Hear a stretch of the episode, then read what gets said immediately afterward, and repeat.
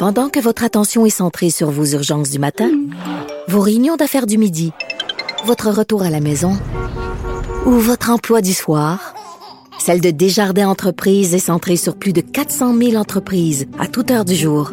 Grâce à notre connaissance des secteurs d'activité et à notre accompagnement spécialisé, nous aidons les entrepreneurs à relever chaque défi pour qu'ils puissent rester centrés sur ce qui compte, le développement de leur entreprise.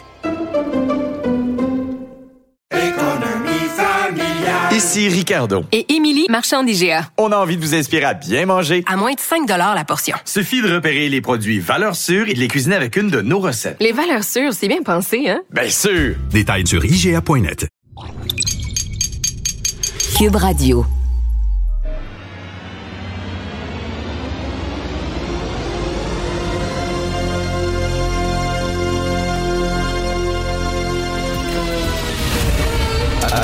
Attention, cette émission est laissée à la discrétion de l'auditeur.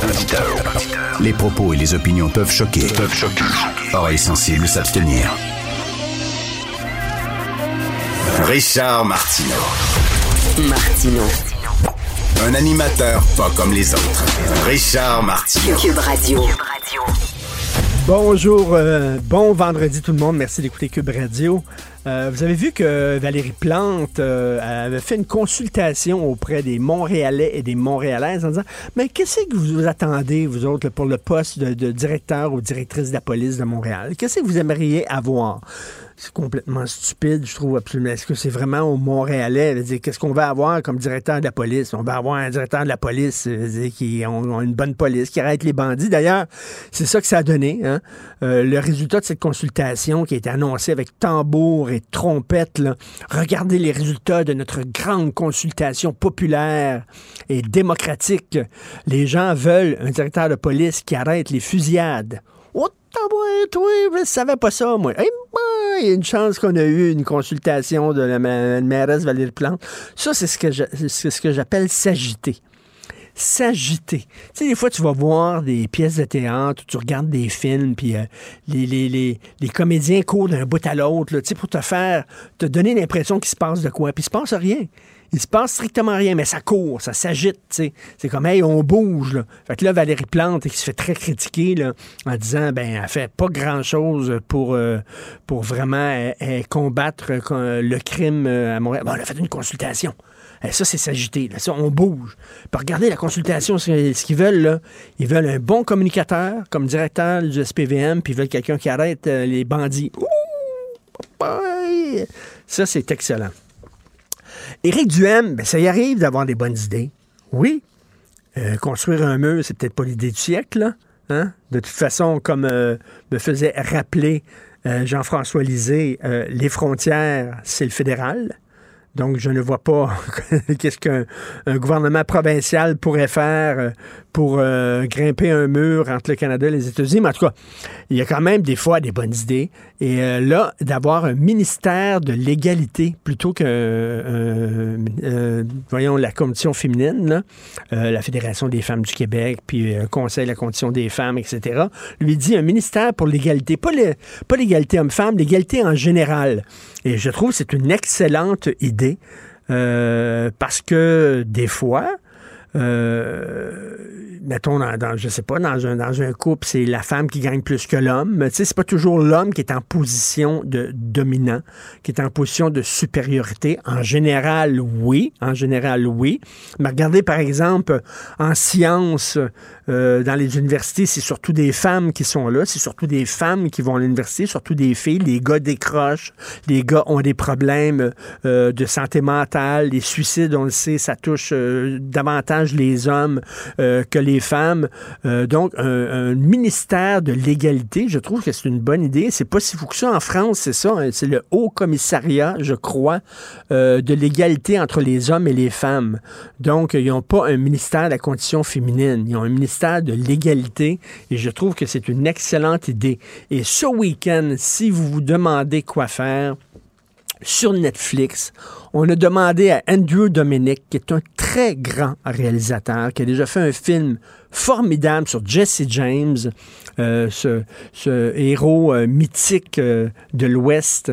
Il a fait un film sur la vie de Marilyn Monroe qui s'appelle Blonde, qui est disponible depuis avant-hier sur Netflix. C'est en noir et blanc et en couleur. C'est une évocation poétique. C'est pas une biographie comme on voit habituellement dans les biopics. C'est plus comme un genre de poème cinématographique en hommage à Marilyn Monroe et c'est un film aussi sur la masculinité toxique euh, qui était une femme euh, innocente qui était jetée dans un monde de prédateurs euh, qui l'ont utilisé, qui l'ont pressé comme un citron. ça, bien sûr, il y a plein de clins d'œil avec la avec l'affaire Harvey Weinstein, mais c'est un film formidable, absolument incroyable. J'ai rarement vu un film visuellement aussi beau que ça. La photographie, le montage et tout ça, je vous le dis, c'est à tomber sur le cul, c'est très lent. C'est très, très lent. Il faut que vous embarquiez dans le film, pas être pressé. C'est pas les Avengers, mais une fois que tu rentres dans ce film-là, c'est absolument génial. Donc, Blonde sur Netflix. Martino, souvent imité, mais jamais égalé. Vous écoutez Martino, Cube, Radio. Cette affaire qui est complètement tirée d'un film d'espionnage, pourquoi c'est vraiment intéressant? On peut pas dire l'inverse. Donc, la drogue, c'est donc. Un journaliste d'enquête, pas comme les autres. Félix Séguin. Euh, l'émission JE ce soir. Oh, il est avec Klaus, son chat. Faut pas que le chat appuie sa touche du clavier, toi. Alors, Problème, Richard. L'émission JE, lui, il n'y a pas un chat dans la gorge, Félix, il y a, un chat sur son clavier. Euh, l'émission JE présente ce soir de nouvelles révélations, Félix, tirées de documents policiers qui allèguent, je dis bien allèguent, que la compagnie Ricova est soupçonnée de lien avec le crime organisé. Ça, c'est la deuxième partie de ton reportage sur ce que tu as tourné en Colombie, Félix. Oui, c'est encore une fois très sérieux avec un chat qui euh, se mêle de notre conversation ce matin, euh, Richard. Mais oui, euh, le géant des ordures Ricova fait l'objet d'une enquête de la GRC et aussi de la Sûreté du Québec pour des soupçons liés au trafic de drogue, donc trafic de cocaïne. Alors, Ricova, hein, quelle est cette entreprise? C'est justement celle qui a été blâmée par l'inspectrice générale de la ville de Montréal pour euh, son lien d'affaires avec la ville, parce qu'elle est chargée, euh, n'est-ce pas, mon chat, de recycler, elle, euh, Ricova, donc euh, les, les ordures et le recyclage de presque toute l'île de Montréal, puis elle a des centres de tri, puis etc. Oui. Euh, L'inspectrice générale de Montréal l'avait déjà blâmé. Et là, bon, aux surprises, ce qu'on est en train de faire, c'est qu'on est en train, avec les services policiers, de découvrir des documents qu'on a consultés, nous, au bureau d'enquête. Puis ce qu'ils nous disent, ces documents-là, c'est qu'il n'y a pas que ça c'est qu'à de nombreuses reprises depuis 20 ans, Ricova et son grand patron Domenico Colubriale ont fait l'objet euh, d'informations qui voulaient, qui voulaient en fait assez simplement dire que différentes allégations, allégations de, de, de recel de véhicules et d'importation de véhicules volés, allégations de fraude à l'endroit de Recyc Québec. Mais la GRC, elle, produit un rapport qui est un peu plus précis, puis elle dit, on croit, nous, que en Colombie, euh, la succursale de Ricova qui est basée là-bas parce que la compagnie de Brossard a une succursale en Colombie, ben euh, utilise cette entité-là pour trafiquer des drogues et blanchir de l'argent par conteneur. Et euh, c'est assez gros, hein, comme information, mais, parce que ça n'a pas été validé. Euh, Félix, on se souvient que dans ton reportage, tu nous apprenais qu'il y a des trafiquants de drogue qui utilisaient des vols d'Air Canada pour euh, faire passer de la drogue au Canada. Mais Air Canada ne le savait pas, était pas partie prenante de ça. Là. Alors, alors que là, tu dis que peut-être ce qu'on allègue, c'est que la compagnie Ricova serait partie prenante de ça. Ben, ce, que, ce que la GRC allègue, c'est qu'elle allègue qu'elle doit déclencher une enquête sur Domenico Colubriale, le patron de Ricova, sa compagnie et ses administrateurs pour cette raison-là. Hmm. Alors, euh, il y, a plus que ça parce que quand on s'est rendu, nous, en Colombie, on est allé à Barranquilla. Barranquilla, c'est là où est la succursale de Ricova. C'est une place tough, c'est une place glauque. C'est un port de mer qui donne sur les Caraïbes, qui est utilisé par les trafiquants aussi. Puis, on a rencontré justement celui qui a fait l'objet de Narcos PQ, euh, le premier épisode de la semaine dernière, Ben oui. le trafiquant de drogue, puis on a découvert que lui aussi avait été approché par la GRC pour fournir de l'information aux policiers sur la compagnie canadienne Ricova en Colombie. Écoute bien l'extrait de l'émission de ce soir. Été 2021, Bogota. Angel Martinez reçoit un appel de la Gendarmerie royale du Canada, dont les bureaux sont situés ici, dans l'ambassade canadienne. La GRC a dans sa mire la filière colombienne de Ricova et son propriétaire, Domenico Colubriani. Est-ce que tu as été approché par la GRC pour euh, te renseigner sur les opérations de Ricova et de Domenico Colubriani, son propriétaire? Oui, pour voir si j'avais des informations. À cause qu'il fait l'objet des soupçons de la police colombienne. Il est dans l'œil de la police colombienne. À cause de factures, des affaires qui ne marchent pas, dans les envois qu'ils font, C'est- quoi les soupçons de la GRC concernant... trafic de drogue. Au Montréal, le Canada, c'est ça les soupçons. Ça ne marche pas de quantité de choses qu'il envoie, de produits avec les villes. Il y a quelque chose qui est bizarre. Écoute, j'ai très hâte de voir ça, Félix, parce que hein, je le dis, la première partie, c'était tellement bon la semaine dernière, JE. Euh, écoute, la question que je me pose et euh, que plusieurs téléspectateurs vont se poser ce soir, Félix, euh, ils ont une filiale Ricova en Colombie. Elle avait-tu été ouverte en Colombie, cette filiale-là, justement, juste pour ça? En fait, ce que dit Ricova dans la réponse que euh, l'entreprise nous a donnée, c'est que c'est une décentralisation des opérations, comme le font plusieurs entreprises canadiennes, euh, et, et c'est essentiellement là la facturation, les comptes payables de, de Ricova qui sont gérés depuis la Colombie. Alors, on se demande pourquoi ça. C'est fidèle un peu à, à ce que c'est pas illégal de gérer. Non, non, ces- ben non. c'est- c'est- c'est- non, mais c'est c'est pas illégal. mais On se demande pourquoi.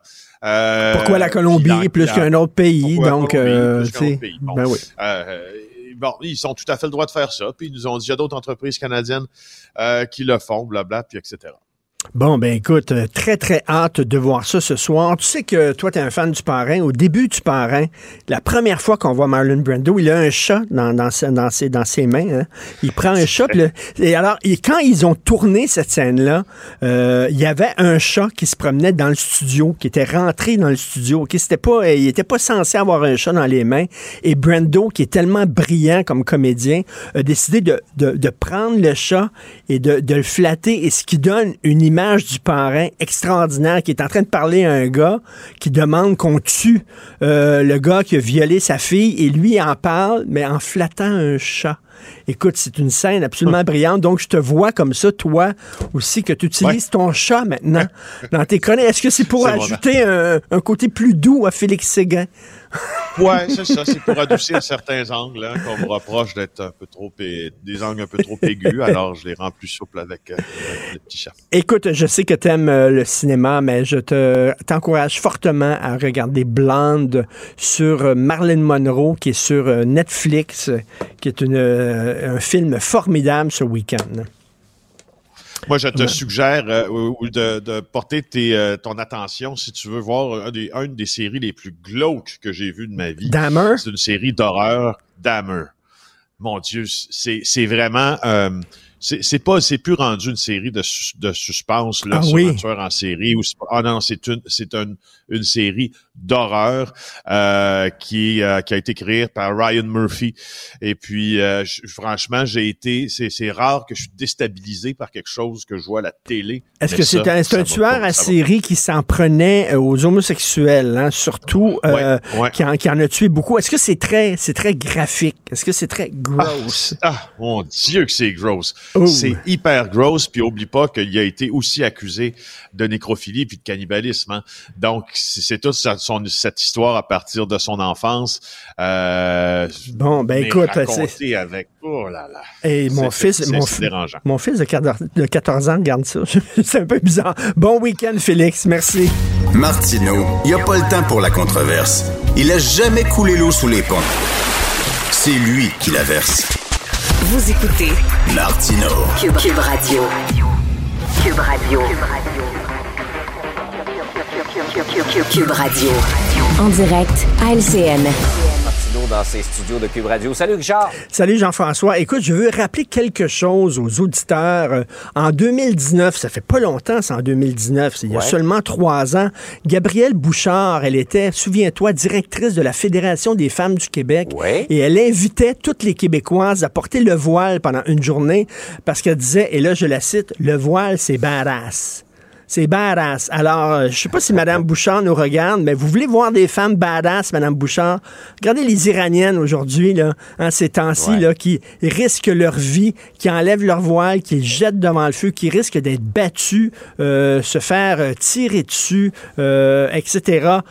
Ça, c'est badass. Vous voulez avoir des femmes badass en Iran? Alors, toutes les féministes devraient appuyer ce mouvement-là, qui est aussi important lorsque les Noirs euh, ont contesté le régime de l'apartheid dans les années 80. C'est aussi important que ça, ce qui se passe en Iran actuellement. Absolument. Ces, ces femmes courageuses dans Tout un pays fait. où euh, le simple fait de manifester est courageux euh, en tant que tel. Euh, Richard, on parle souvent de violence, d'intimidation envers le personnel dans le monde de l'éducation. On a des chiffres ce matin. Augmentation de 65% en 2020-2021. Écoute, en un an, là, euh, donc les professeurs, les éducateurs qui ont dû avoir, euh, faire avoir recours à la CSST euh, parce qu'ils ont été, écoute, là, on parle de, de- de- de se faire gifler, de se faire frapper, et on dit que bon, il y a des étudiants qui ont des besoins particuliers, euh, qui sont un peu violents, qui sont dans des classes, et puis les professeurs sont pas formés euh, pour euh, calmer ces étudiants-là lorsqu'ils sont en crise. Oui, il y a ça, Jean-François, il y a ça, mais il y a aussi, là, tu sais, quand t'es jeune, puis pendant la pandémie, t'as vu tes parents chialer contre le gouvernement, maudit gouvernement nazi, maudit SS, puis c'était écœurant, puis manifester dans la rue, puis on s'en fout de vos critiques de consignes, puis tout ça, là. Je dire, l'exemple que t'as donné à tes enfants, ça fait que les critiques de professeurs aussi, qui vous, obligent à porter le masque en classe, tout des écœurants, tout ça ben cet enfant-là, il devient comme ça. J'ai une anecdote, une petite histoire à te raconter rigolote, OK? Une blague. Alors, c'est une vieille madame qui attend à l'épicerie pour payer, OK, son épicerie. Puis derrière elle, il y a une mère avec son jeune fils de 5 ans. Puis le fils, il arrête pas de pousser le carrosse sur ses chevilles. Il arrête pas, ting, ting, Oh. ses chevilles, la petite vieille. Elle se retourne, elle regarde la mère, elle dit, pouvez-vous faire quelque chose avec votre enfant, s'il vous plaît? La mère, elle fait rien, elle fait pas grand-chose. C'est le moment de cailloux, tout ça. Derrière la mère, il y a un gars de 30 ans qui a un pot de confiture. Il dévisse le pot de confiture, puis il vide sa tête. La mère, elle dit, qu'est-ce que tu fais là? Il dit, madame, moi, là, j'ai été élevé comme votre fils. Maintenant, je suis rendu à 30 ans, c'est ça que je fais. Alors voilà. Alors, ça commence Ouais. comme ça. Hein, T'es jeune, puis tu chiales contre les professeurs, puis après La ça, quand génération tu des enfants rois, quoi. oui, exactement. Puis tu vieillis après, puis tu vas chialer contre les politiciens, puis c'est tous des crosseurs, c'est tous des maudits bandits, puis je n'irai pas voter, puis je vais prendre mon camion, puis m'aller à l'Assomption, puis m'emmerder tout le monde, puis m'aller au, au centre-ville d'Ottawa, puis tout ça, puis après ça, les maudits professeurs, eux autres, ils ont deux mois de, de- de vacances, puis ça se plaint la bouche pleine, puis c'est bien payé, puis ça. Quand tes parents font ça à longueur de jour, ben pas étonnant que tu fasses ça, que tu prennes justement ton petit, euh, ton petit carrosse, puis tu le gosses, la petite vieille d'en avant, Hey. à la caisse enregistreuse. Voilà. Est-ce qu'il y a quelque chose de plus dérangeant que ça? Ouf! Oh, mon Euh, Dieu. Richard, Richard, on est à trois jours euh, du vote et il y a beaucoup d'inconnus sur le résultat de lundi. On a, on a hâte de voir comment le Parti conservateur va s'en tirer euh, Ben dans, oui. cette, euh, dans cette campagne. Selon les nouveaux sondages, il plafonne. hein. D'ailleurs, lui, il est en train de Ouais. prévoir le coup. Là, il s'est viré vers, s'est retourné vers ses manifestants en disant attendez-vous pas à des résultats extraordinaires. Donc, lui-même est en train là, de faire baisser les attentes. Ah ouais? Écoute, c'est que. Il- Il y a quelques bonnes idées, Éric Duhem. Il faut lui donner ça. là. Moi, je trouve, bon, pas, pas de construire le mur là, entre le Québec et le Canada. là. De toute façon, les, les frontières, c'est le fédéral, c'est même pas le provincial. Mais tu sais, quand il dit qu'il faut plus de privés en santé, je pense qu'il y a beaucoup de gens qui sont d'accord. Quand il dit qu'il faut briser le monopole de la SAQ, je pense qu'il y a beaucoup de gens qui sont d'accord. Euh, tu sais, il y, a- il y a certaines bonnes idées comme ça. C'est la gang qui est avec lui. C'est ça. Il y a des gens, moi, je suis convaincu, qui disent peut-être que je voterai du M, Mais il y a certains de ces militants, pas tous, mais certains de ces militants sont un peu craqués. Qu'est-ce que tu veux? Au début, c'était un parti moribond, le Parti conservateur du Québec. Il a passé la gratte. On n'en parlait même pas à la On dernière n'en élection. parlait C'était une quantité négligeable. Ça, ça, appara- ça- ça apparaissait pas sur le radar. Il a passé la gratte. Quand tu passes la gratte dans ta cour, Ouais. tu ramasses des mégots de cigarettes, tu ramasses des cœurs de pommes, tu ramasses euh, les cadeaux que le chien d'à côté a fait sur ton jardin, bon, etc. Tu ramasses tout. Fait que lui, il a dit les antivax, venez à la maison, puis les complotistes, venez à la maison, puis il a voulu se faire une base. Mais là, il est poigné avec cette base-là, puis les gens regardent ça en disant, Hi, hi. les gens à l'Assomption, là, qui vont manifester, penses-tu que ces gens-là vont voter libéral? Penses-tu que ces gens-là vont voter Ouais. PQ? Pour qui tu penses que ces gens-là vont voter? Selon toi?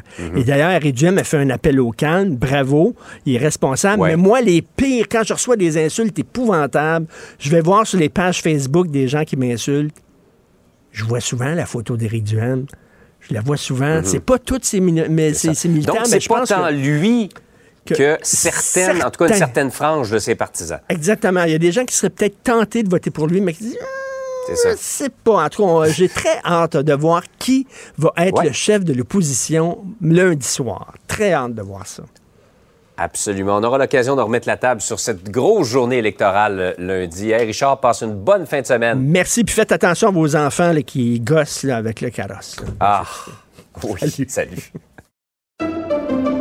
Pendant que votre attention est centrée sur vos urgences du matin, vos réunions d'affaires du midi, votre retour à la maison ou votre emploi du soir, celle de Desjardins Entreprises est centrée sur plus de 400 000 entreprises à toute heure du jour. Grâce à notre connaissance des secteurs d'activité et à notre accompagnement spécialisé, nous aidons les entrepreneurs à relever chaque défi pour qu'ils puissent rester centrés sur ce qui compte, le développement de leur entreprise. Ici Ricardo. Et Émilie, marchand d'IGA. On a envie de vous inspirer à bien manger. À moins de 5 la portion. Suffit de repérer les produits valeurs sûres et de les cuisiner avec une de nos recettes. Les valeurs sûres, c'est bien pensé, hein? Bien sûr! Détails sur IGA.net. Vous vous demandez si les plantes ressentent de la douleur? Ou encore, comment est-ce que les daltoniens voient le monde? Le balado en cinq minutes est pour vous. Explorez la science, l'actualité et l'histoire en un temps record. La Feu, en collaboration avec le gouvernement du Québec, est fière de propulser la série Balado en cinq minutes. Ne laissez pas les questions sans réponse plus longtemps. En cinq minutes, disponible sur l'application et le site cubradio.ca. Martino. Sa vulgarisation est d'une grande clarté. La controverse adore Richard. C'est comme ça.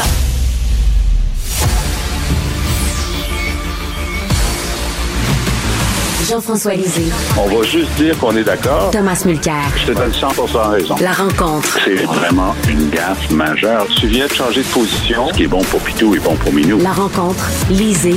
Mulcair. Alors, Tom, François Legault qui a pété une coche à Rouen-Noranda.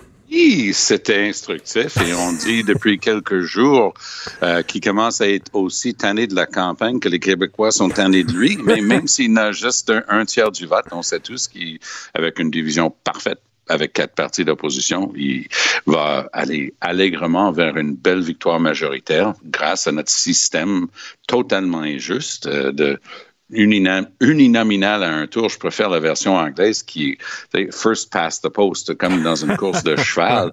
Et euh, c'est vraiment ça. Hein? Avec un tiers euh, du vote, ben, tu te ramasses avec 100% du pouvoir pendant quatre ans. Puis Legault se gêne pas d'utiliser le pouvoir. Euh, tu sais, quand son ministre Fitzgibbon se fait condamner à, répétition d'avoir violé la loi sur l'éthique, bof.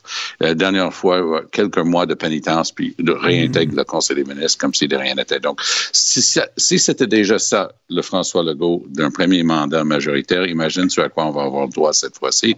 Mais le pétage de coche, c'est un signe d'un gars qui a gouverné pendant deux ans et demi, pendant la pandémie, par décret, ne supportait plus même la période des questions. Il blastait Anglade comme si rien n'était. Il blastait GND comme si rien n'était. Tout le monde était des imbéciles sauf lui. Et c'est un peu ce à quoi on s'est habitué. Il avait chaque caméra, chaque microphone de la province de Québec devant, devant lui chaque jour pour faire ses petites annonces avec Arruda et, ainsi de suite. Il s'est habitué, il sait plus à gouverner comme ça. Il ne tolère pas et de questionner. Écoute, le gars à la radio à Rouen-Noranda, là, il avait un ton comme toi et moi, on est en train d'utiliser là. Il blastait pas le go. Posait des questions, telle norme, telle affaire. Le go commence à le sermonner, à le blaster, à dire qu'il dit des faussetés. Wow, wow, wow. Respire par le nez, monsieur. Euh, Jean-François, est-ce que tu es aussi sévère? C'est vrai qu'il y a la peau courte. Il y a la peau courte, notre premier ministre.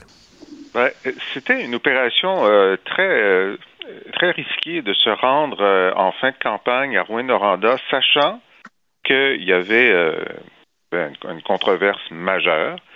Euh, et euh, c'est sûr que de, l'entrevue euh, le, ma- le matin, euh, le, journaliste euh, prenait la position essentiellement des médecins qui ont écrit pour dire que non, non, non, euh, ce que la santé publique dit, euh, ce n'est pas suffisant pour, euh, pour la santé des gens, pour la santé des enfants en particulier.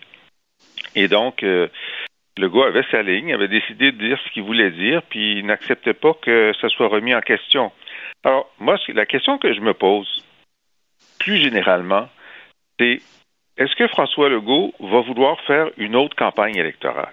C'est sûr que non. Parce que celle-là, Mm. c'est- je, je pense qu'il aime gouverner. Il aime Ah, gouverner, il aime décider, euh, l'é- l'économie l'intéresse, euh, bon. Euh, il aime pas tellement la période de questions, mais ça, c'est pas le premier ministre à ne pas aimer tellement la période de questions. Mais lorsque la décision de faire un troisième mandat, jusqu'à maintenant, il nous a toujours dit euh, si si euh, si je suis en bonne santé, oui. Mais là, c'est tellement une séance de torture pour lui, cette campagne électorale, que la perspective d'en faire une autre, qui pourrait être plus difficile parce qu'évidemment, à la fin d'un deuxième mandat, la volonté de changement est plus forte, que là, je me, je me pose vraiment la question, peut-être qu'il il va décider de partir la dernière Mm. année, juste parce, parce qu'il veut pas avoir une autre campagne électorale. Euh, Qu'est-ce que tu en penses, euh, Tom? Je suis complètement d'accord. Mm. Euh, moi, je Mm. suis persuadé que Legault lui-même s'est rendu compte que, hey, il, a plus de 65 ans. Il, a 20 ans de plus que la moyenne d'âge de ses opposants. Ça se voit. Il est fatigué. Euh, lors du premier débat, on, fait toutes sortes d'analyses, le visage en cul de poule et tout ça. Le gars était fatigué. C'était tard en soirée, il avait besoin de son Beauvril. Et euh, on, sent qu'il détache complètement. Euh, il a juste envie, et regarde là, arrêtez de me faire suer, je suis bon, OK? Rendez-vous compte, je suis bon, je fais bien ça, arrêtez de me poser des questions, ça me tanne.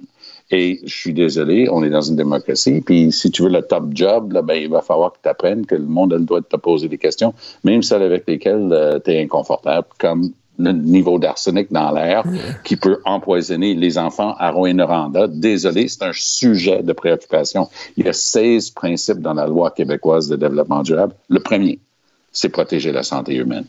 Dans le doute, euh, il faut euh, justement s'abstenir. Euh, euh, euh, Jean-François, euh, tantôt Tom parlait de notre mode de scrutin. Je veux revenir sur ce sujet-là avec toi parce que moi, j'étais comme toi, Jean-François, je n'étais pas un fan de la proportionnelle, mais bon, j'ai discuté hier avec Jean-Pierre Charbonneau, puis il est en train de me convaincre.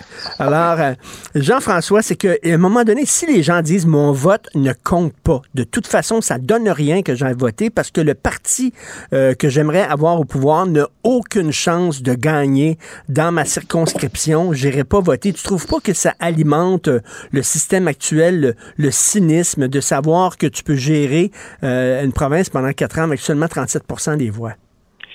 Effectivement, euh, c'est sûr qu'il y a ça, mais il y a aussi, bon, c'est lui qui a gagné le plus de voix, même si c'est pas une majorité, mais moi, ma voix n'est représentée nulle part.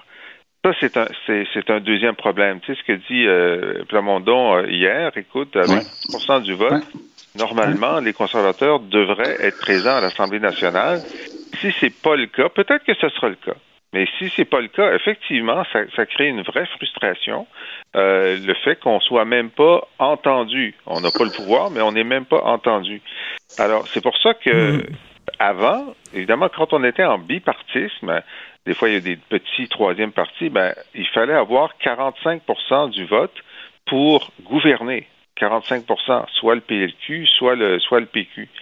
Maintenant, avec quatre partis, effectivement, ça, ça réduit euh, dans notre système actuel le nombre de voix que, que- que- dont, dont tu as besoin pour gouverner. euh, ça crée euh, ça crée une distorsion importante, mais ça veut dire que si on avait une proportionnelle, bon, personne propose la proportionnelle pure, tu sais, comme Non, exactement, Ouais. exactement, exactement. C'est ça. Mais même avec une, pro- une proportionnelle, avec une prime au gagnant, euh, c'est sûr qu'on serait euh, plus proche. Parce qu'on on aurait plus fréquemment un gouvernement minoritaire qui serait obligé de soit faire des coalitions, soit de collaborer vraiment avec, avec les oppositions. Mais si c'est ça que les gens veulent, pourquoi on n'aurait pas ça? Ouais, c'est- très important ce que Jean-François vient de dire, euh, Richard, Mm, parce mm. que les gens disent proportionnel, bordel, c'est Israël, c'est Italie. Non, non, non, non, non. Tu peux faire un, un système mixte avec une douzaine ou voire une vingtaine, peu importe, de sièges qui sont avec liste. Donc, ah, mettons, avec euh, une dizaine de sièges, chaque fois que tu as 10 du vote, tu acquiers un de ceux-là. Donc, le parti qui gagne aura quand même parmi ces, ces sièges-là. Mais un parti avec 10 serait garanti d'avoir au moins un siège à l'Assemblée nationale. Et donc, tu, ne, tu ne mélanges pas les, les deux. C'est-à-dire Mm, que si mm. on s'en va direct vers une proportionnelle, c'est vrai que c'est très difficile de former un gouvernement stable. Mais, avec un système comme celui-là, tu, tu corriges une injustice démocratique. Exactement. Et Jean, Jean-François, bon, aussi, le politologue Christian Dufour dit on a besoin au Québec de parler de- avec une voix forte. On a besoin d'un gouvernement majoritaire lorsqu'on va négocier avec Ottawa. Ben, on a eu des gouvernements majoritaires, puis ça n'a-tu- est-ce que ça nous a vraiment aidé dans la négociation avec Ottawa? Ça s'est pas super bien passé. Ben, regarde, tu sais, c'est comme euh, Duhem a dit, euh, bon, les chicanes avec Ottawa, ça m'intéresse pas tellement, puis euh, on devrait tous être d'accord, les partis. Ben, les motions unanimes de l'Assemblée nationale, il y en a chaque semaine. Et Euh, puis, à Ottawa, deux- deux fois- deux une fois par semaine. dédiée aux motions unanimes de l'Assemblée nationale. C'est très cynique, Jean-François. est Moi, j'avais une. C'est très cynique de ta part. Moi, j'avais une filière par-dessus laquelle lequel je posais, euh, laquelle je posais mes, mes motions unanimes. Parce que à l'époque, c'était mon ami euh, Jacques Chagnon qui me les envoyait avec un grand do- dossier une grande signature. Puis il y en avait tout le temps. Ça avait perdu toute signification. Et ça, c'est la niaiserie d'amener ça à tout bout de champ. Tu crées un truc, les gens votent pour, personne n'y croit vraiment, mais personne n'a le goût de se dire Ah, arrête les conneries, je vote pas pour ça. Tout à fait. Et euh, bon, quelles sont vos prévisions pour lundi? Euh, bien sûr, bon, euh, il va gagner le go, mais qui, qui vous voyez comme pour médaille d'argent? Jean-François. C'est tellement difficile à dire. Normalement, il faudrait dire Anglade parce que Ben elle va avoir 20 comtés à cause de, comme Tom l'explique souvent, l'efficacité de son vote qui est concentrée euh, dans, dans le West Island essentiellement. Euh, alors c'est ça. Est-ce qu'il y aura une surprise? Alors il y a deux surprises possibles. Euh, soit euh, le, le, soit regarde Main Street là. euh, le, le sondeur, il donne toujours les conservateurs deuxième avec 19% devant les libéraux. Aucun autre sondeur dit ça. Bon, donc la Ah, si, surprise. si, Angus, Angus Reid dit la même chose. Angus Reid dit la même Ah chose. oui. Alors, la surprise, ce serait qu'Éric Duel forme l'opposition officielle. Moi, je n'y crois pas. Euh, Est-ce que QS pourrait... Euh, je pense pas que QS, même en, en ayant plus de votes que les libéraux, serait l'opposition officielle. Non, c'est Et le l'autre surprise, c'est qu'on n'arrive pas à bien lire la montée de fin de campagne de PSPP qui pourrait lui, lui permettre d'arriver euh, à l'opposition officielle. Alors, je, je ne prédis rien. Je prédis que ça va être une surprise. Euh, la- l'avion, euh, Tom, l'avion, l'avion de, l'avion de PSPP est en train de décoller, mais je pense qu'il avait besoin encore d'une piste de décollage un peu plus longue. Oui, oui, il manque ça. une couple de autre, une autre- kilomètres. Une autre semaine, je pense Oui. que lui, il aurait pu causer la surprise. Euh, mais moi, je vais regarder. Moi, je suis persuadé que le PQ va avoir plus qu'un siège. Tout le monde parlait de Pascal Bérubé depuis le début de la campagne. Mais moi, je commence à être de plus en plus d'avis que PSPP va gagner son siège. et pourquoi pas dans Camille Lorrain? Ce serait vraiment un nom intéressant à attacher euh, à un, nouveau chef du, du Parti québécois. Euh, je dirais aussi que Pierre Nantel sur la rive sud qui s'est fait coiffer à la ligne d'arrivée parce que les caquistes avaient envoyé chaque ministre pour promettre quelque chose lorsqu'il était en, en partiel comme contre Mme Dorismont qui a été élue de justesse. Moi, j'ai l'impression que Nantel va le gagner. Alors ça, ça ferait trois. Peut-être qu'il y en a un ou deux autres de surprise. Moi, je suis d'accord avec euh, Jean-François. Les libéraux vont être l'opposition officielle parce que ça, ça se détermine selon le nombre de sièges et pas selon le nombre de Mm. votes. Et pour finir la phrase, je pense effectivement que et Québec solidaire euh, risque d'avoir plus de, votes, mais moins de sièges, beaucoup moins de sièges que les libéraux. Et je pense, justement, je, je regarde ça avec fascination. Je me demande s'il n'y a pas des conservateurs discrets euh, qui, qui osent, osent pas le dire et qui vont voter pour lui. Euh, c'est- si euh, Jean-François parle de Main Street, moi j'ai mentionné que dans le sondage Angus Reid d'avant-hier, c'était la même chose. Il le mettait à 19. Et moi, je me demande, est-ce si c'est le cas, s'ils sont en train de mesurer quelque chose que personne d'autre n'a vu, on risque d'avoir, ça, ça risque d'être la surprise. Euh, PSPP, comme on a dit, s'il y avait un petit peu plus, un petit peu plus de, de pistes de décollage, peut-être ça lui aurait bien Et, servi. et- et vous deux, euh, Tom et Jean-François, il y en a un qui doit être nerveux ce week-end, c'est Éric Duhem, parce que si ça se passe mal à l'Assomption, il va être le premier là, euh, à être blâmé. Parce que les gens, les gens qui sont là à l'Assomption, c'est pas des gens qui vont voter libéral, c'est pas des gens qui vont voter Québec solidaire. On sait pour qui ils vont voter aux prochaines élections, Jean-François. Ah oui, ça c'est la pire euh, cerise sur le Sunday de la campagne d'Éric Duhem. S'il y avait le choix, il, il ferait en sorte que ça n'existe pas. Et puis, euh, est-ce qu'il va y avoir des pancartes, des gens qui vont amener leurs pancartes euh, d'Éric Duhem Et- avec des phoques Legault, puis des phoques ceci, puis des phoques cela. Écoute, c'est la, la pire image de cette campagne pour lui. Oui, le drapeau canadien à l'envers, parce que moi, comme je dis à des vrais, j'habite vraiment la campagne maintenant, puis quand je descends à Montréal, là, sur l'autoroute, t'as des gars avec leur camion, et tu sais, ils sont en train de bosser, mais ils ont le drapeau canadien à l'envers, la pancarte fuck euh, Trudeau, et euh, le, le drapeau du Québec. C'est devenu euh, un, un- un kit complet qu'on met euh, sur son camion, puis on le voit pas juste une ou deux fois comme ça. Les gars s'achètent d'autres drapeaux pour s'assurer que ça reste euh, propre, leur, leur kit complet. De, de- C'est assez étonnant ce qu'on est en train de vivre là-dessus. Moi, j'ai entendu un Éric Duhem assez cassant hier avec ce monde-là, Oui. disant que si vous vous comportez en cabochon, vous allez juste aider le gars, vous allez me fermer à la moelle. Ben, tout à Eh, fait. Alors, il doit, être, il doit être assez nerveux ce week-end. En tout cas, c'était une campagne vraiment très intéressante. Euh, Oui. On s'en oui. reparle. Ben, lundi, on ne pourra pas parler de la campagne. On va seulement encourager les gens à aller voter. Euh, merci Parfait. beaucoup. Bon week-end à vous deux. Merci. Bonjour. Salut. Si vous voulez lire des commentaires de Jean-François Lisée sur l'actualité, euh, son excellent blog et aussi vous abonner à son balado très intéressant euh, où il rappelle les grandes dates de l'histoire du Québec, où il commente l'actualité avec verve et humour qu'on lui connaît, euh, allez sur la boîte Joignez-vous à la discussion.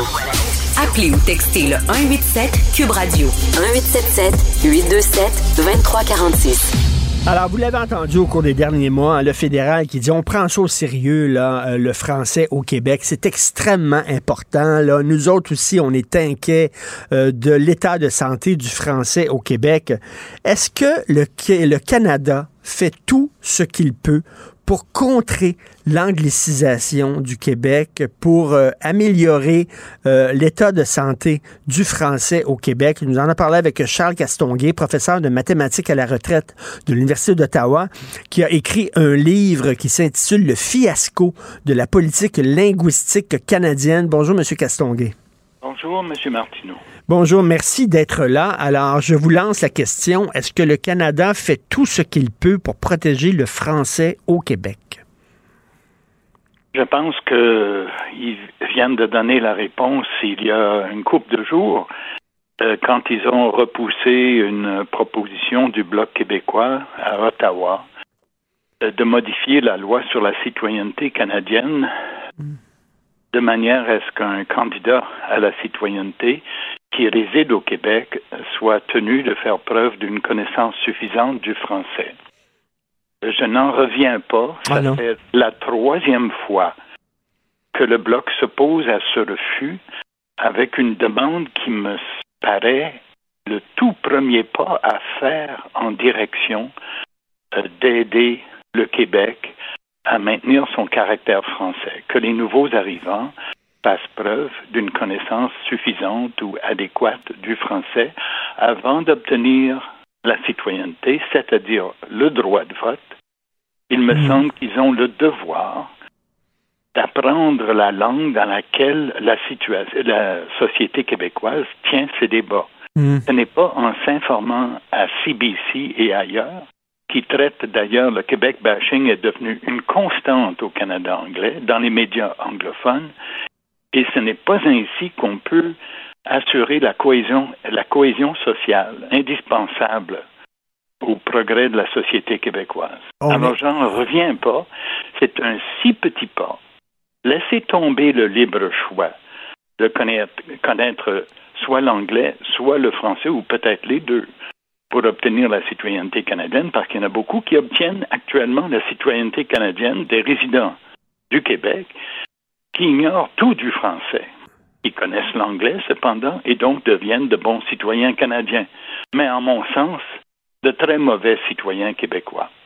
Et donc, on est habitué de la part de, du gouvernement Trudeau, de Justin Trudeau, qui, les, bottines ne suivent pas les babines, comme on dit en bon québécois, c'est-à-dire que, bon, lorsqu'il parle, il est plein de compassion et tout ça, mais sauf que dans les faits, euh, il est très bon pour parler, mais les, actions ne suivent pas.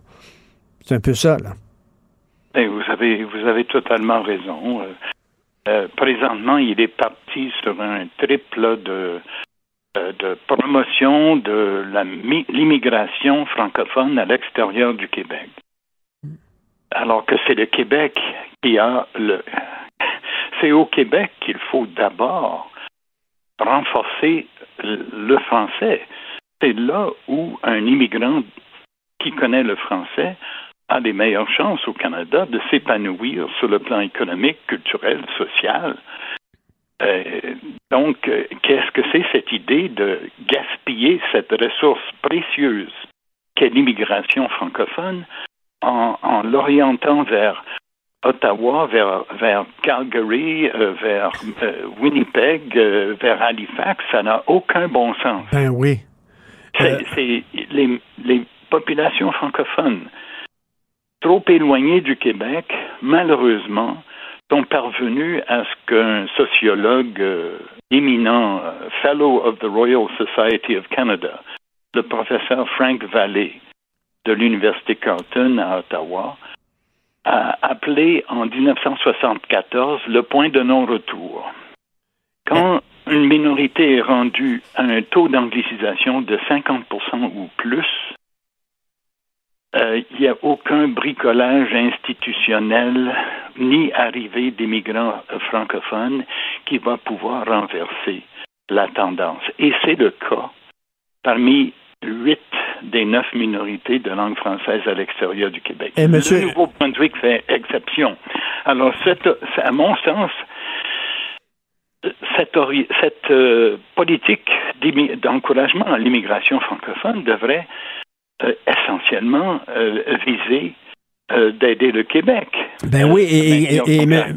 Castonguay, concernant ce que vous avez dit sur les communautés francophones à l'extérieur du Québec, on se souvient que René Lévesque avait été très, très critiqué parce qu'il parlait des francophones à l'extérieur du Québec, puis il disait « they're dead ducks ».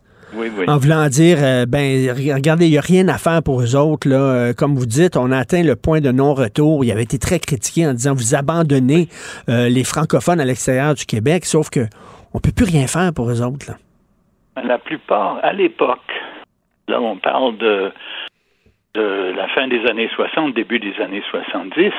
À l'époque, les minorités à l'extérieur du Québec n'avaient pas évolué. On est 50 ans plus tard.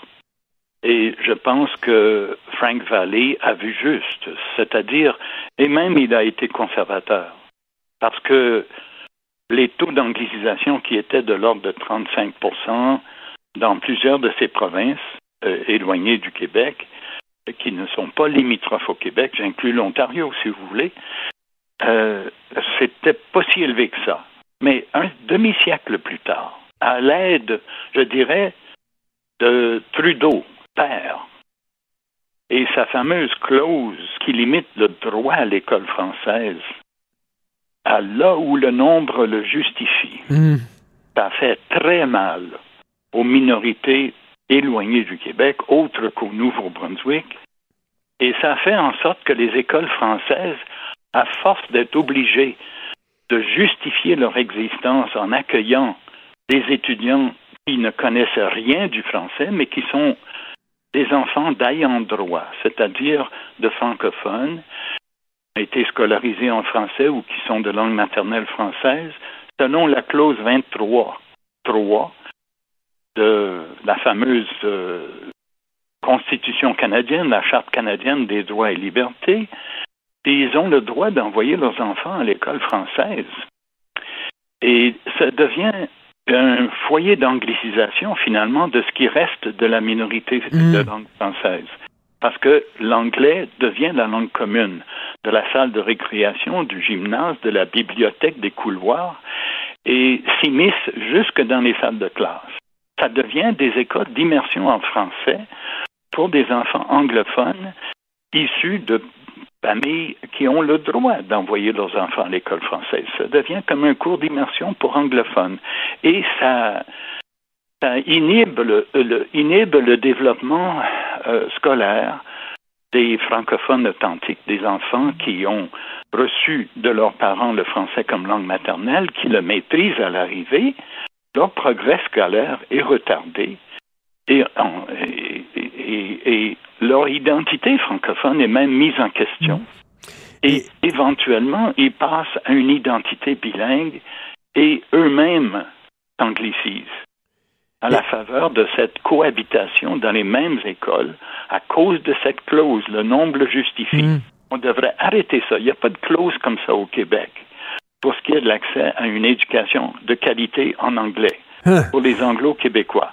Le reste du Canada, en commençant par, je veux dire, c'est Ottawa qui devrait assumer le leadership, évidemment, mais devrait, en guise de réparation des torts qui ont été faits par 50 ans de cette clause que j'appelle la clause Durham de la Charte canadienne des droits et libertés, devrait être aussi généreux envers ces minorités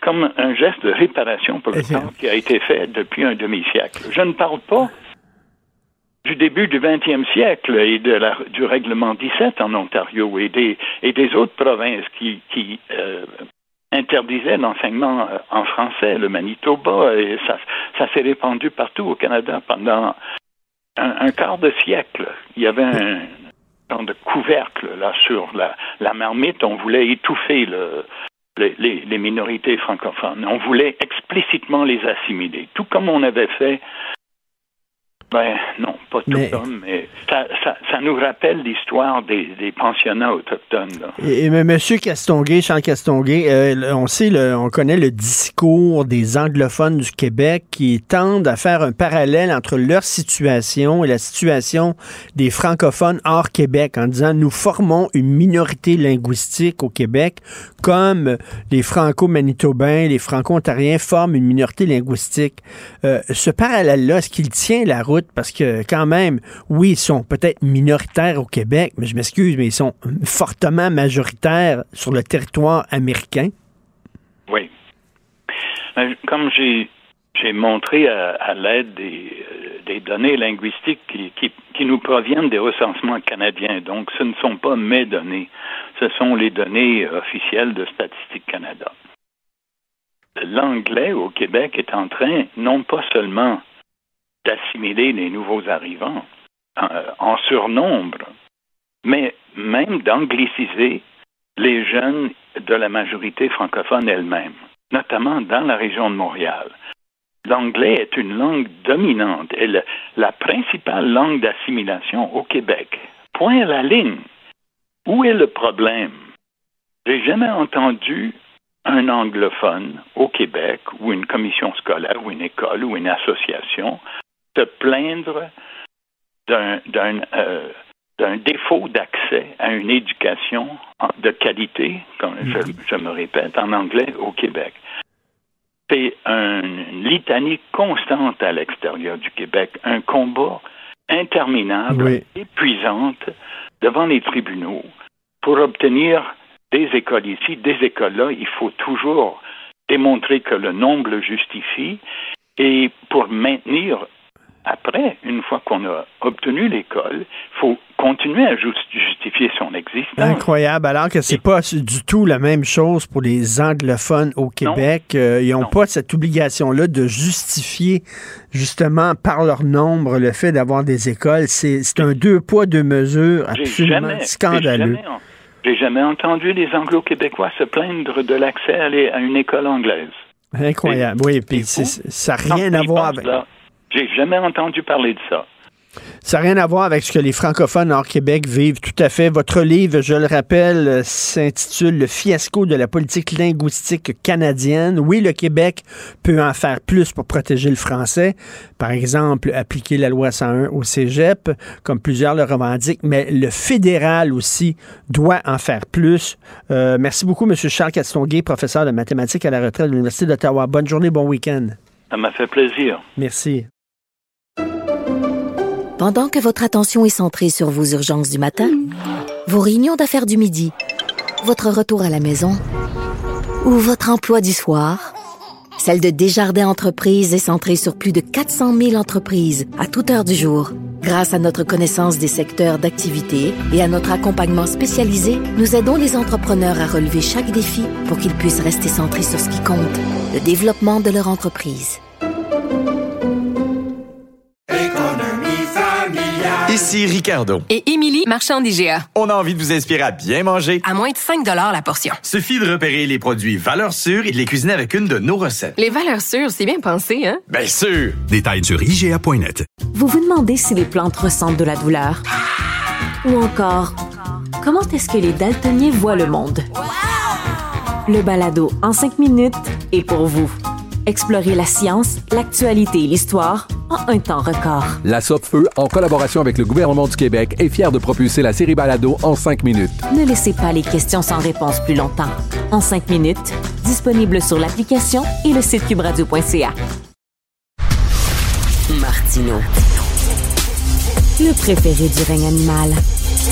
Bonjour, les petits lapins petit lapin, petit lapin. Alors, on sait que les infirmières, ça fait des années que les infirmières disent on veut en faire plus, donnez-nous davantage de tâches pour pouvoir euh, libérer un peu les médecins pour que ça roule un peu plus rapidement dans le système de santé. Même chose pour les paramédics. Ils disent euh, on veut puis on peut en faire plus pour accélérer et optimiser la prise en charge des patients. Qu'est-ce que vous attendez? Nous allons en parler avec M. Nicolas Morin, directeur général de la Corporation des paramédics du Québec. Bonjour, M. Morin. Bon matin, M. Martineau. Un paramédic, c'est quoi? C'est rien qu'un chauffeur d'ambulance actuellement? On... espère faire changer cette, euh, idée préconçue-là, en effet, mais non, on est des cliniciens. Et euh, vous voudriez euh, avoir davantage de responsabilités. Qu'est-ce que vous aimeriez faire de plus actuellement? En fait, en ce moment, le cadre légal euh, de, la profession est vraiment sous l'égide du ministère de la Santé et des Services sociaux, ainsi que du Collège des médecins. Donc, euh, toutes nos activités professionnelles sont vraiment sous euh, cette législation-là. puis, c'est très, très, très encadré, très protocolarisé. malheureusement, nous, ce qu'on fait, c'est aller chez les patients, les prendre en charge mmh. médicalement, puis les apporter seulement à l'hôpital. On pourrait offrir beaucoup plus que ça. On pourrait faire du référencement hors milieu hospitalier. On pourrait offrir des soins à domicile. On pourrait vraiment prendre en charge les patients sous une autre forme, puis éviter de congestionner les salles d'urgence avec des patients qui n'ont pas nécessairement besoin de circuit. Ça, c'est-à-dire là, de, de pas seulement euh, de, de, pas seulement agir en situation d'urgence. C'est ça? Exactement, exactement. Présentement, c'est véhiculer euh, le, système paramédical comme étant euh, juste euh, à réagir en cas d'urgence. Par contre, plus de 75% de nos appels, c'est des appels considérés non urgents. bien souvent, on est le point d'entrée dans le système pour les patients les plus démunis médicalement, ceux qui n'ont pas de médecin de famille, qui n'ont pas de suivi médical. Quand ils sont démunis, quand ils savent pas trop quoi faire, bien souvent, on finit par faire le 911. Euh, là, c'est là qu'on rentre en jeu, qu'on arrive chez les patients, puis qu'on pourrait leur offrir vraiment autre chose que de les apporter simplement à l'hôpital. Puis de congestionner les salles d'urgence. C'est-à-dire, bon, le- dans l'idée des gens, le paramédic, c'est que, bon, quelqu'un fait une crise cardiaque, on appelle le 911, les paramédics arrivent, prend la personne, met ça sur la civière, puis l'amène à l'urgence. Euh, c'est ça, dans notre tête, un paramédic. Vous dites que non. Euh, pas besoin de... Vous pourriez, vous, quoi, prendre en charge la personne euh, à, à la maison, chez elle, sans nécessairement l'amener à l'urgence. Bon, dans un cas d'une crise cardiaque, on s'entend. Ben oui. euh, L'urgence doit, doit arriver à quelque part dans le portrait, c'est certain. Non, mais Euh, c'est-à-dire que vous pourriez, vous, vous pourriez intervenir dans des situations beaucoup moins urgentes, c'est ça ce que vous dites? Comme quoi, par exemple, un exemple, donnez-moi des exemples. Eh ben, concrètement, des fois, c'est simplement des personnes qui ont besoin d'être référencées ailleurs que dans la salle d'urgence, euh, qui pourraient être vues soit par un autre professionnel de la santé, euh, c'est-à-dire des fois c'est des problèmes d'ordre psychologique, euh, qui euh, des personnes qui appellent par détresse psychologique, euh, anxiété, etc. Euh, nous, on arrive, on prend en charge la situation, puis on pourrait possiblement, au lieu d'envoyer les patients à l'urgence, euh, contribuer à la surcharge hospitalière, puis au final euh, faire en sorte que le patient se retrouve avec une consultation à l'externe de toute façon. Euh, on pourrait probablement déjà référer ces patients-là à l'externe, puis que la prise en charge se, se fasse vraiment hors salle d'urgence et donc d'éviter là, des transports, éviter aussi que le système soit surchargé par ces patients-là qui sont dits moins urgents. Euh, Qu'en pensent euh, les paramédics eux-mêmes? Parce que j'imagine, je vous écoute, puis il y en a qui doivent dire, bon, on a déjà, là, on a déjà, notre assiette est déjà pleine, là. On a déjà plein, ça déborde, là, de courir à gauche, à droite pour les urgences, puis en plus, vous voulez nous rajouter d'autres tâches, euh, je sais pas, est-ce que c'est c'est trop? Ben, en fait, c'est pas rajouter d'autres tâches parce que ces appels-là sont déjà dans le système. Et justement, présentement, tout ce qu'on a à offrir ces patients-là, euh, ces patients-là non urgents, c'est oui, on leur donne du support, oui, on leur donne des soins médicaux, ceux qui le requièrent, mais on leur offre surtout un transport vers le centre hospitalier. On ne peut pas leur offrir d'autres options. Euh, je pense que dans le coffre à outils d'un paramédic, c'est très, très, très bien vu d'avoir d'autres options, même si c'est quelque chose qui est très souhaité. Euh, les paramédics sont un petit peu tannés d'arriver chez des patients qu'on sait qu'on pourrait régler le problème à la maison. Des fois, c'est seulement que changer un changer un pansement, euh, replacer une sonde urinaire. Euh, c'est, des choses relativement très très simples qui peuvent se faire à la maison, qui régleraient le problème immédiatement ou qui peuvent être référés ailleurs qu'à une salle d'urgence. Puis les paramédics aimeraient ça pouvoir le faire, éviter des transports vers l'hôpital alors que ce n'est pas nécessaire. Au contraire, ça ferait une décharge pour nous parce que le temps de transport et le temps d'attente à l'hôpital qui est en croissance exponentielle ces temps-ci, euh, c'est- c'est du temps qu'on n'a pas d'intervention, ça. Euh, Est-ce que vous avez pas peur que les gens exagéreraient un peu, là, puis appelleraient la, la paramédic pour n'importe quoi? Vous savez qu'il y a des gens qui appellent les pompiers parce que leur chat est pogné dans un arbre puis il veut pas descendre. là. Euh, Donc, euh, vous avez pas peur que si effectivement, là, du jour au lendemain, on dit oui, on peut, on peut répondre à ce genre de demande-là, que là, les gens, ils se donnent un coup de marteau sur le pouce, puis on va appeler le paramédic? Ben, c'est déjà ça qui est fait. On va être très honnête, là, c'est déjà ça qui est fait. L'appel au 911 est quelque chose de très démocratisé euh, pour euh, toutes sortes de raisons. Euh, comme je l'ai dit, le, le système est, le système étant un peu malade actuellement, bien souvent, quand les gens ne savent plus quoi faire, c'est ce qu'ils font. Ils font le 911. Puis ça ne veut pas dire que c'est nécessairement une urgence. Fait que les appels sont déjà là.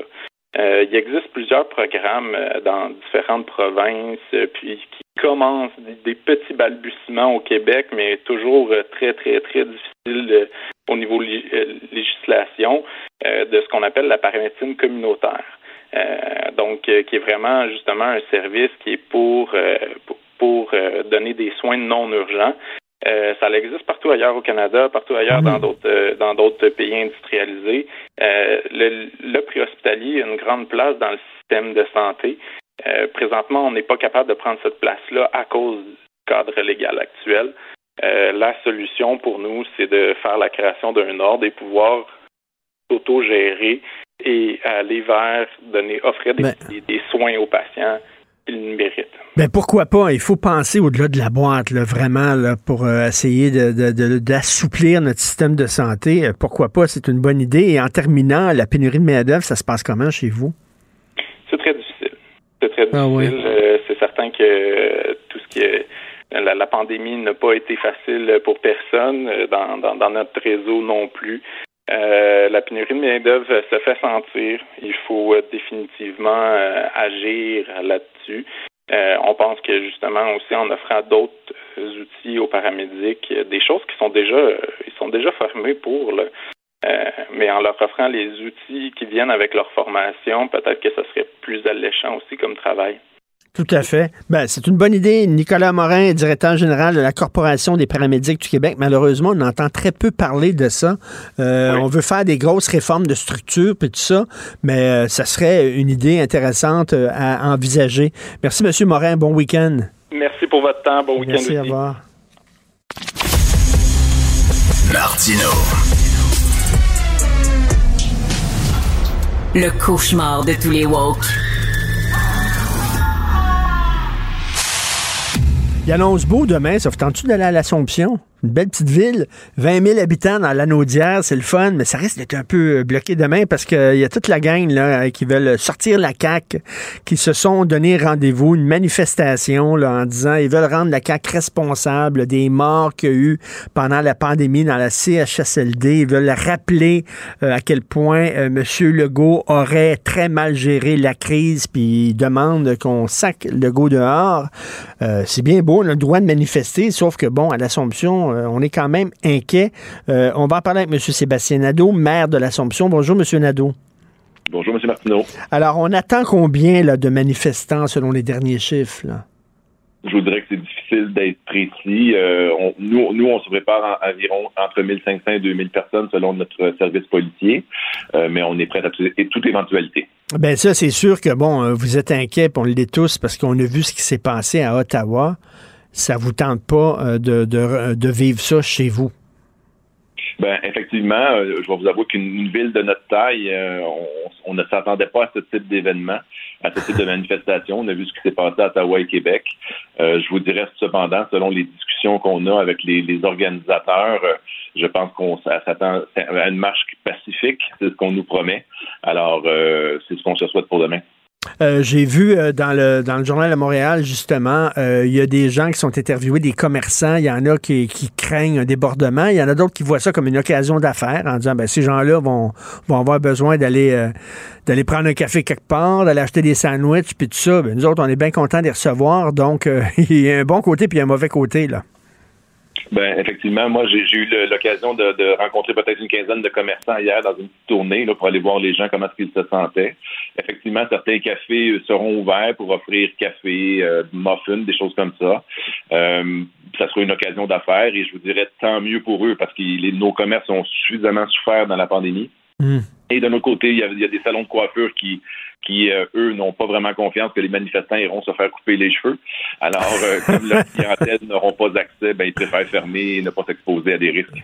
Ben oui, tout à fait. Euh, écoutez, bon, Éric Duhem parlé en, en- disant aux gens de, de garder le calme.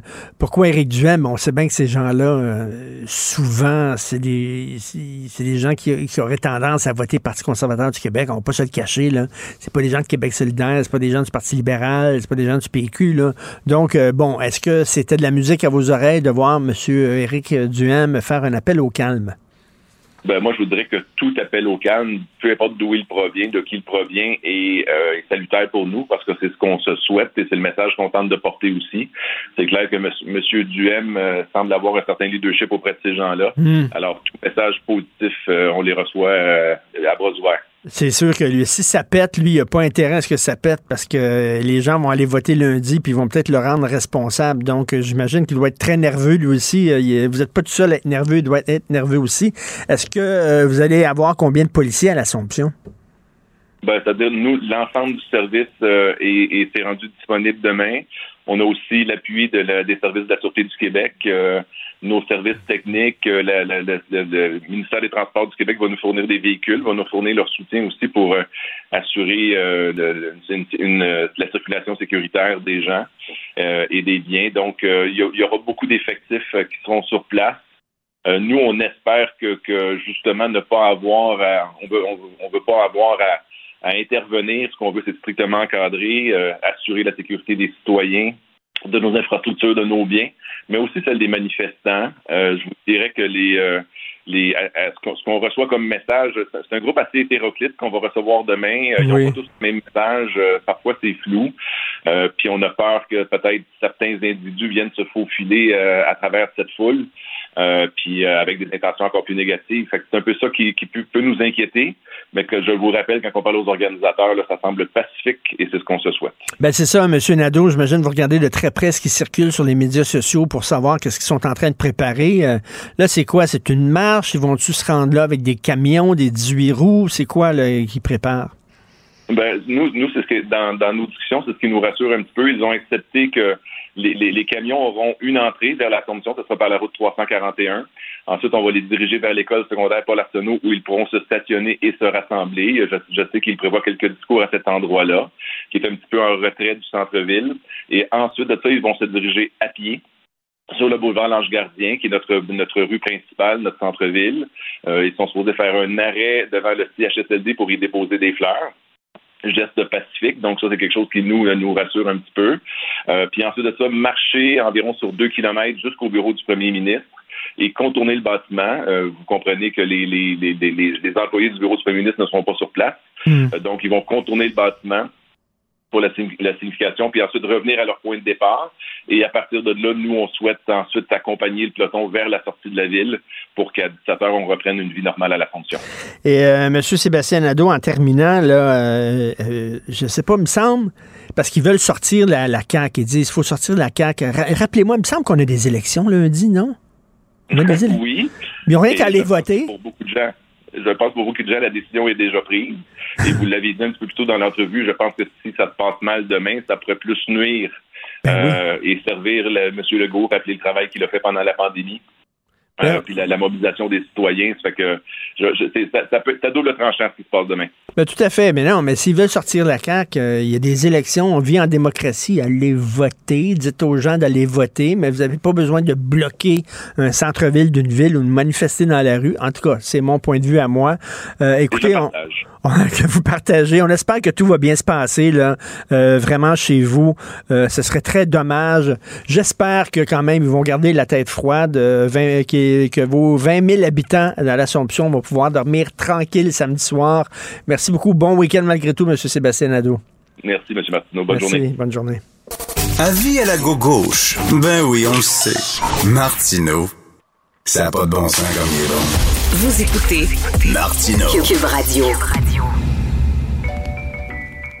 Je te rappellerai que 1,3 milliard, 44 milliards de dollars. C'est beaucoup, beaucoup d'argent. À partir de cet événement-là, il y a eu un point de bascule. Un directeur de la section argent, pas comme les autres. Yves Daou. Alors, tu veux nous parler de Jean Boulet, le ministre de l'Immi- l'immigration? Pourquoi? Pourquoi, Yves? Ben, c'est quoi? J'ai- Je, je voulais te faire jouer une chanson de Léo Ferré en début euh, qui s'appelle euh, euh, Que sont devenus mes amis? Ah oui, que sont mes amis disait, devenus? Que sont Ben mes oui. amis devenus que j'avais de si près tenus et tant aimés? Ils ont été trop clairsemés. Je crois que le vent les a ôtés.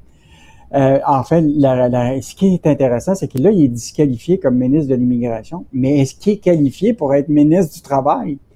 Et là, ce matin, là, regarde ce que notre, euh, notre journaliste Francis Alain a fait. C'est qu'il a dit, ben, s'il est pas bon en immigration, il doit être bon en- comme ministre du Travail. Et là, tu sais que le gouvernement a mis 3,4 milliards, euh, c'est annoncé en novembre 2021, pour euh, voir à former, tu sais, pour éviter le manque d'effectifs qualifiés dans tous les postes. Et là, on a vu deux programmes vedettes que je dois gérer le ministre du Travail. Il y en a un qui s'appelle le programme d'aide de la relance pour l'augmentation de la formation, puis un autre qui est lié dans les technologies. Et ce qui est fascinant, c'est que ça, ce programme-là vise à requalifier les gens pour occuper des postes. Et là, OK. ce que- il y a 20 000 Québécois qui ont été là-dedans. il leur donnait un chèque de 500 dollars par semaine pour aller chercher un nouveau diplôme. Puis après ça, ben, ils devaient combler un poste qui était vacant. Or, c'est quoi? Ils ont aucune idée si les gens qui ont eu 500 pièces ont occupé la job pour laquelle ils ont été formés. Ben voyons donc, voyons donc le suivi, bon Dieu, le suivi. Ils, Ils on donne 500 pièces pour que pour que pour te donner une formation pour que tu trouves une autre job, mais là ils n'ont pas fait de suivi. Ça marche-tu? C'était-tu bon? il, y a 20 000, il y a 20 000 Québécois qui ont participé à ce programme-là. Et Écoute, ils ont eu 500 pièces par semaine. Par exemple, la fille qu'on a comme témoignage, qui s'appelle Marie-Lou Gosselin, elle était toute contente. Elle a suivi un, un diplôme pour dans le domaine de la construction. Finalement, elle, elle retourne à sa job de- dans un restaurant Pacini. Fait que, donc, elle a été payée 500 dollars par mois pour travailler, pour être formée pendant une longue période de temps pour être dans la construction. Puis finalement, elle se retourne dans, dans- au niveau des restaurants. Alors là, on a posé la question au ministère du Travail. Dites-nous, tous les gens qui ont pris cette formation-là, 500 dollars par semaine, là, OK, est-ce qu'ils ont trouvé une job pour combler le- notre manque d'effectifs dans des pas. secteurs qui sont clés? Ils n'ont aucune idée. Ben Donc, voyons, euh, donc, me semble là, me semble que ça tombe sur le sens. Tu fais un programme comme ça, puis tu distribues l'argent public. Il faut que tu vois est-ce que c'est bon, quelles sont les retombées, est-ce que ça vaut la peine de le continuer ce programme-là, de recommencer ou on l'arrête parce que les résultats sont pas là? Ils savent même pas. Et ça- là, la seule affaire, c'est dit, hey, c'est un grand succès. Il y a 75,8% des participants qui l'ont trouvé, puis tu sais, qui ont trouvé une job après, mais c'est dans un autre secteur. Et bon, regarde, je fais une hypothèse. Mettons là, que tu dans, t'as une job dans un restaurant. Et tu dis que peut-être ma job est pas assurée, mais je vais y revenir. Mais pendant ce temps-là, quelqu'un m'offre 500 pièces pour aller suivre un programme. Je vais le faire là, de quelques semaines, puis après ça, je vais retourner à ma vraie job. Tu sais, on ne sait pas. là. On n'a aucune idée. Donc, euh, puis quand même, c'est pas euh, 2 millions de dollars, c'est 100 millions de dollars dépensés. Là. C'est pas, incroyable. euh, Imagine-toi qu'est-ce que tu peux faire avec cet argent-là. Donc, euh, euh, puis là, hier, le ministère du Travail, même le cabinet, là, était pas en mesure de donner des explications. Bon, je comprends que M. Boulet avait d'autres choses à, à couvrir hier, Oui. mais... Euh, non, non, mais, quand même. là. on verra qu'est-ce qui va se passer avec lui, mais écoute, ce, ce ministre-là là, était très populaire hein, au départ, euh, tu sais, comme ministre du Travail, là, il était sur les ondes partout, tu sais, il était tellement gentil, mais la réalité, c'est que là, c'est la même, tu sais, quand je te dis, Richard, là, tu ouvres la porte du garde-robe, tu pensais que tout était à l'endroit, que les Ben chemises oui. étaient bien euh, placées. Là, tu ouvres la porte du gar- garde-robe, puis tout est à l'envers. Euh, donc, euh, c'est il y a- il y a incroyable. des comptes à rendre euh, après l'élection. Incroyable. On a donné de l'argent à gauche et à droite, puis on ne sait même pas à quoi ça a servi. Relation de travail, la, bataille des salaires qui débute. Alors, les syndicats veulent que leurs membres soient mieux payés. Écoute, hier, le Conseil du patronat est sorti pour dire qu'en 2023, Richard, les augmentations de salaire, ça va être 4,1% et pas plus. La réalité, c'est qu'on s'entend que le niveau d'inflation est à 7,1 là, actuellement dans la province. Euh, eux autres s'attendent qu'au final, en 2022, là, probablement que l'inflation va être autour de 4% Puis là, ils vont dire, ben, mais la réalité, c'est qu'on sait très bien que l'inflation ne sera pas résorbée à la fin de 2022. Là. On voit très bien les indicateurs. Et donc, euh, et là, de l'autre côté, les syndicats disent, eux autres, euh, ben, attention, là, euh, il va y avoir des méchants de batteurs qui s'en viennent parce que les gens vont vous réclamer beaucoup plus pour être capable de ne pas perdre le pouvoir d'achat. Alors, le Conseil du patronat, hier, eux autres, eux autres, ils n'anticipent pas du tout de rien, une paix sociale. Pourtant, là, si on regarde les chiffres, là, Mais là, le nombre de conflits de travail a explosé. Après les trois premiers mois de l'année, là, il y a eu 47 conflits. Donc, il y avait eu 45 grèves, puis deux lockouts. C'est quatre fois plus par rapport à la moyenne des trois dernières années pour la même période comparable. hum, Donc, euh, Mm. là, on voit quand même là, que ça augmente. Puis je te donne un cas d'un conflit là, à Rolls-Royce Canada, là, qui est situé à la Chine, là, qui persistait depuis euh, mars dernier. Ça a pris fin récemment. Là. Écoute, les, les, les- ils ont négocié une entente collective jusqu'à 2028 là, et euh, ils ont eu des augmentations salariales de 25% Donc, sur... euh, Fait que, mettons que les batailles euh, vont, vont, vont, vont commencer pour, euh, effectivement, et là, je veux juste te rappeler qu'en 2023, là, il y a plus que 2000 conventions collectives qui vont être qui en vont, négociation en boy. 2023. Puis tu sais, je veux dire, vraiment, c'est la tempête parfaite parce que les gens vont dire, regarde, tout coûte plus cher. tout coûte plus cher. Euh, il faut absolument avoir une augmentation de salaire, sinon on n'arrivera pas. D'ailleurs, parlant de ça, chronique de Daniel Germain, la propriété peut-elle encore vous enrichir? Euh, parce que, Yves, on sait qu'il y a des gens qui achètent des maisons en disant, ben c'est un placement parce que dans quelques années, euh, je vais pouvoir la revendre puis je vais faire un bon profit. Est-ce que c'est encore, c'est encore possible, ça? Mais là, euh, la question que pose Daniel Germain ce matin, les Québécois seraient-ils en train de se détourner de cette voie de l'enrichissement? Parce qu'on le sait, là, Richard, quand euh, on était plus jeune, on se disait, hey, ça, c'est important d'être propriétaire de ta maison. Parce que quand tu vas la revendre, tu comprends-tu, tu vas pouvoir t'en en racheter une peut-être un peu plus grande, puis etc. Mais aujourd'hui, les jeunes font face à des situations où c'est à peu près impossible. Les prix de l'habitation sont encore trop élevés. Les taux hypothécaires, tu as vu Michel Girard qui a sorti toute l'analyse des taux hypothécaires. Écoute, des taux fixes sur 3 ans, 5 ans qui va dépasser les 7 Ça va être difficile de, financer tout ça. Or, euh, ce matin, euh, Daniel euh, fait une comparaison entre la possibilité d'acheter une maison puis de louer. Et la réalité, c'est que présentement, c'est peut-être mieux, compte tenu que la tempête, le parfait existe, là, c'est de rester en location, mais quand même d'envisager un moment de, de, de pouvoir acheter. Euh, donc, euh, si tu peux, parce que là, actuellement, tu sais, au-delà de l'achat de la maison, tu as des coûts associés, les taxes, les droits de mutation, les factures mhm. d'assurance, les frais d'entretien, tout ça. Fait que si tu es en location, si tu as, un revenu euh, familial qui, qui, qui, est intéressant, mets de l'argent de côté temporairement pendant que la tempête loue pendant cette période-là, même si ben tu puis là, quand arrivera un moment que, où la tempête va baisser, d'être capable de pouvoir euh, effectivement prendre ton épargne puis pouvoir m'acheter. Il y a, il y a des avantages à la location. Moi, j'ai fait les deux, locataire, propriétaire. Il y a des mm. avantages à la location. Quand tu as des problèmes, tu pognes le téléphone, tu appelles le propriétaire, puis c'est lui qui est censé régler ces problèmes-là, puis payer de sa poche. Euh, c'est, il y a des avantages dont on parle. Mais, mais Richard, c'est ton, mais si ton, ton 2000, mettons que tu 2000 par mois, si ça te fait, mettons, 24 000 par année, tu comprends-tu, d'argent que tu donnes au propriétaire, si tu avais mis ce 24 000-là dans un CPG, par exemple, à 4% actuellement, peut-être que tu, tu, tu, tu, au lieu de le donner au propriétaire, ben il, y a, il y a du pour et contre là-dedans, là, mais on, on s'entend, Richard, pour dire un jour, l'actif qui reste encore le plus important dans, dans, dans une vie de famille, c'est la propriété. Parce qu'à un moment, tu vas pouvoir la revendre. Dans le marché boursier, tu, on s'entend-tu pour dire que c'est pas hmm. mal plus difficile parce qu'il y a de la volatilité. Et, et, à un moment, un moment donné, si tu vis assez vieux, tu vas pouvoir même dire j'ai plus besoin de payer l'hypothèque. Ma maison est payée.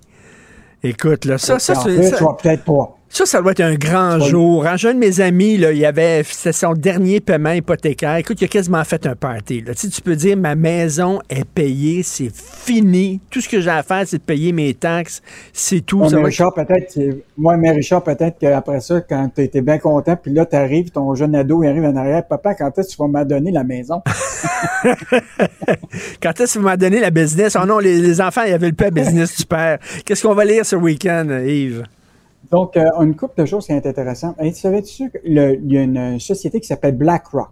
Ça, le BlackRock, c'est le plus gros gestionnaire de fonds communs dans le monde. Et c'est un Québécois qui est à la tête de ça, qui s'appelle Jean Boivin.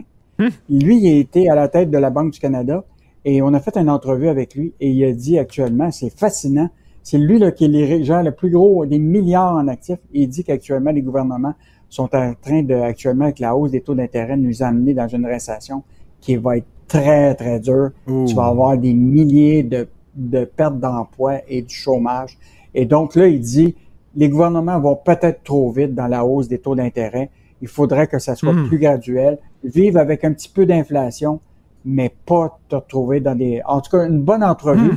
Euh, donc, euh, je t'invite à aller à ça. évidemment, Michel Girard, comme tous les autres chroniqueurs, revient sur le bilan des, des élections. Ben oui. Euh, on va faire une, et Michel va revenir sur c'est vraiment fascinant. Michel va revenir en disant toutes les cadres financiers qui ont tout, nous ont tous proposé, là, avec la récession qui s'en vient, ça tient pas la route pour 500. Ah, moi, je suis sûr là, que c'était rigoureux, ces cadres financiers-là. Là. Rigoureux, rigoureux, je suis convaincu.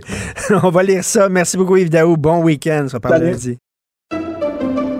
Pendant que votre attention est centrée sur cette voix qui vous parle ici, ou encore là, Très loin là-bas? Ou même très, très loin? Celle de Desjardins Entreprises est centrée sur plus de 400 000 entreprises partout autour de vous. Depuis plus de 120 ans, nos équipes dédiées accompagnent les entrepreneurs d'ici à chaque étape pour qu'ils puissent rester centrés sur ce qui compte, la croissance de leur entreprise.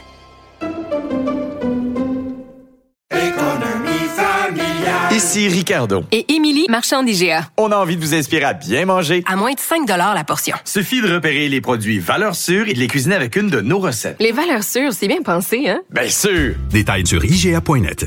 Vous vous demandez si les plantes ressentent de la douleur? Ou encore, comment est-ce que les daltoniens voient le monde? Le balado en cinq minutes est pour vous. Explorez la science, l'actualité et l'histoire en un temps record. La Feu, en collaboration avec le gouvernement du Québec, est fière de propulser la série Balado en cinq minutes. Ne laissez pas les questions sans réponse plus longtemps. En cinq minutes, disponible sur l'application et le site cubradio.ca. Martino. Pour l'instant, nos avocats nous disent que tout est beau. Au-delà du scandale. C'est ce que je crois. Mais là, avec ce qu'on a vu, ce qu'on a vu de nos yeux vus, c'est vrai. Puis en plus, je vais vous dire une chose. Regardez ce qui se passe. On se bat plus, on dira plus rien. Mais je ferai pas ça. Un esprit pas comme les autres. Denise Bombardier. Alors, Denise, c'est le temps des bilans. Que- quel bilan faites-vous de cette campagne? C'est la. D'abord, c'est- je suis en train de finir mon papier de demain. C'est la campagne la plus invraisemblable que j'ai vue de toute ma carrière de journaliste. Et moi, ma carrière, les premières campagnes électorales, je les ai connues dans les années 60. Au milieu des années 60, je faisais à la fois mes études, puis à, à- à l'université, et je travaillais aussi à Radio-Canada. Donc, j'ai couvert les campagnes. Et je n'ai jamais vu une campagne comme ça depuis. Et c'est pour ça que ça a été. Toute cette campagne a été un choc. D'abord, ça a révélé. Ça a révélé. Évidemment, c'était après la pandémie où on sait que, les, que, que nous tous, que tout le monde est traumatisé.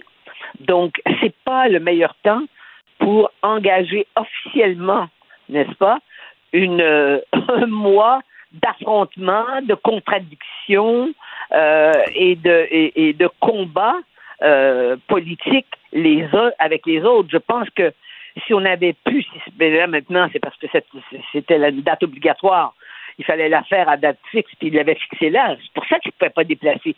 C'était, c'était le dernier moment où il fallait. Puis on l'a vu lors du, premier, euh, du premier débat, de la première heure du premier débat à TVA. C'était invraisemblable. Il n'y a pas de mots pour décrire Mais ce qu'on oui. a vu, le comportement, le comportement des uns et des autres. C'était vraiment, c'était, mais décourageant, triste, parce que ça disait quelque chose de nous aussi. Parce que tous ces chefs-là représentent le Québec, mais représentent les citoyens québécois quand même. Hein? Bon, alors donc, on se dit, mais qu'est-ce qui va venir après? Eh bien, ça s'est un peu calmé, mais pas vraiment. Parce que sur le fond, il y a, il y a à peu près rien qui a changé. Ils ont fait, ils ont fait attention parce que les chefs se sont rendus compte que ça jouait contre eux. Hein? Euh, c'est sûr, parce que la population ne peut pas accepter que, de- que nos dirigeants, ceux qui veulent nous diriger, se, se tra- se traitent comme ça les uns les autres. Mais, mais Denise, euh, lundi, je- ce que j'ai très hâte de voir, parce qu'à chaque fois qu'on a des élections, moi, ce qui me, me déprime, c'est le nombre de gens qui ne vont pas voter. C'est le taux d'abstention, ça me déprime à chaque fois. Et vous aussi, Denise, on a, le- on a la chance de vivre en démocratie, aller voter. Mm. Qu'est-ce que vous pensez? Est-ce que vous pensez que les gens vont aller voter? Ou au contraire, vont dire, ça donne rien parce que de toute façon, le parti que je vais appuyer, il n'y a aucune chance de gagner dans mon comté. Fait que ça donne rien que j'aille voter. Ouais, mais ceux qui vont voter, là, ça leur prend. euh, ceux qui vont pas voter, là, euh, euh, ce sont des gens qui, euh, qui ont des, au fond, qui bénéficient de tous les avantages de la démocratie. Hein? Oui. Quand c'est le temps d'avoir d'avoir une carte d'assurance maladie, ils l'ont. Quand c'est le temps de faire payer pour les accidents d'automobile, ça leur coûte rien. Ils ont tous les avantages de la démocratie et ils décident de se mettre, de se définir comme spectateurs, c'est-à-dire dans les estrades, mais au-dessus de ces pauvres ploucs qui vont voter. Moi, je suis j'ai été longtemps scandalisée de ça. Et en particulier, quand c'était des jeunes, on dit, mais, oh, mais les jeunes, ils savent pas pour qui voter. Ben, s'ils savent pas pour qui voter, qu'ils, je veux dire, qu'ils, qu'ils- qu'on dise que Non. ceux qui savent pas pour qui voter, euh, et qui sont, et qui ont l'âge de voter, eh bien, ils ont une responsabilité. Qu'ils aillent annuler leur vote, qu'ils aillent déchirer leur bulletin de vote, ils peuvent faire ça. Mais, mais ça, c'est inacceptable et, et, et ça va de toute façon, ça va continuer. Et je crois qu'il va y avoir que l'abstention. Mais remarquez que euh, dans le vote, euh, quand le vote qui a précédé, là, le- quand on a pu aller voter, vous avez vu quand même les résultats étaient, étaient quand même élevés. Mais on verra lundi, puis ça va dépendre. S'il pleut, évidemment, il y, a des gens qui peuvent pas, s'il pleut trop, bon. Mais euh, des gens qui se vantent de ne pas aller voter, moi je trouve ça insupportable. Mais ça, c'est comme, ça, c'est comme les gens, c'est les, les- encore pire. les gens pendant la pandémie qui n'allaient pas se faire vacciner, euh, ils étaient protégés, ils étaient protégés parce que nous, on a agi de façon responsable pour allé se faire vacciner. Absolument.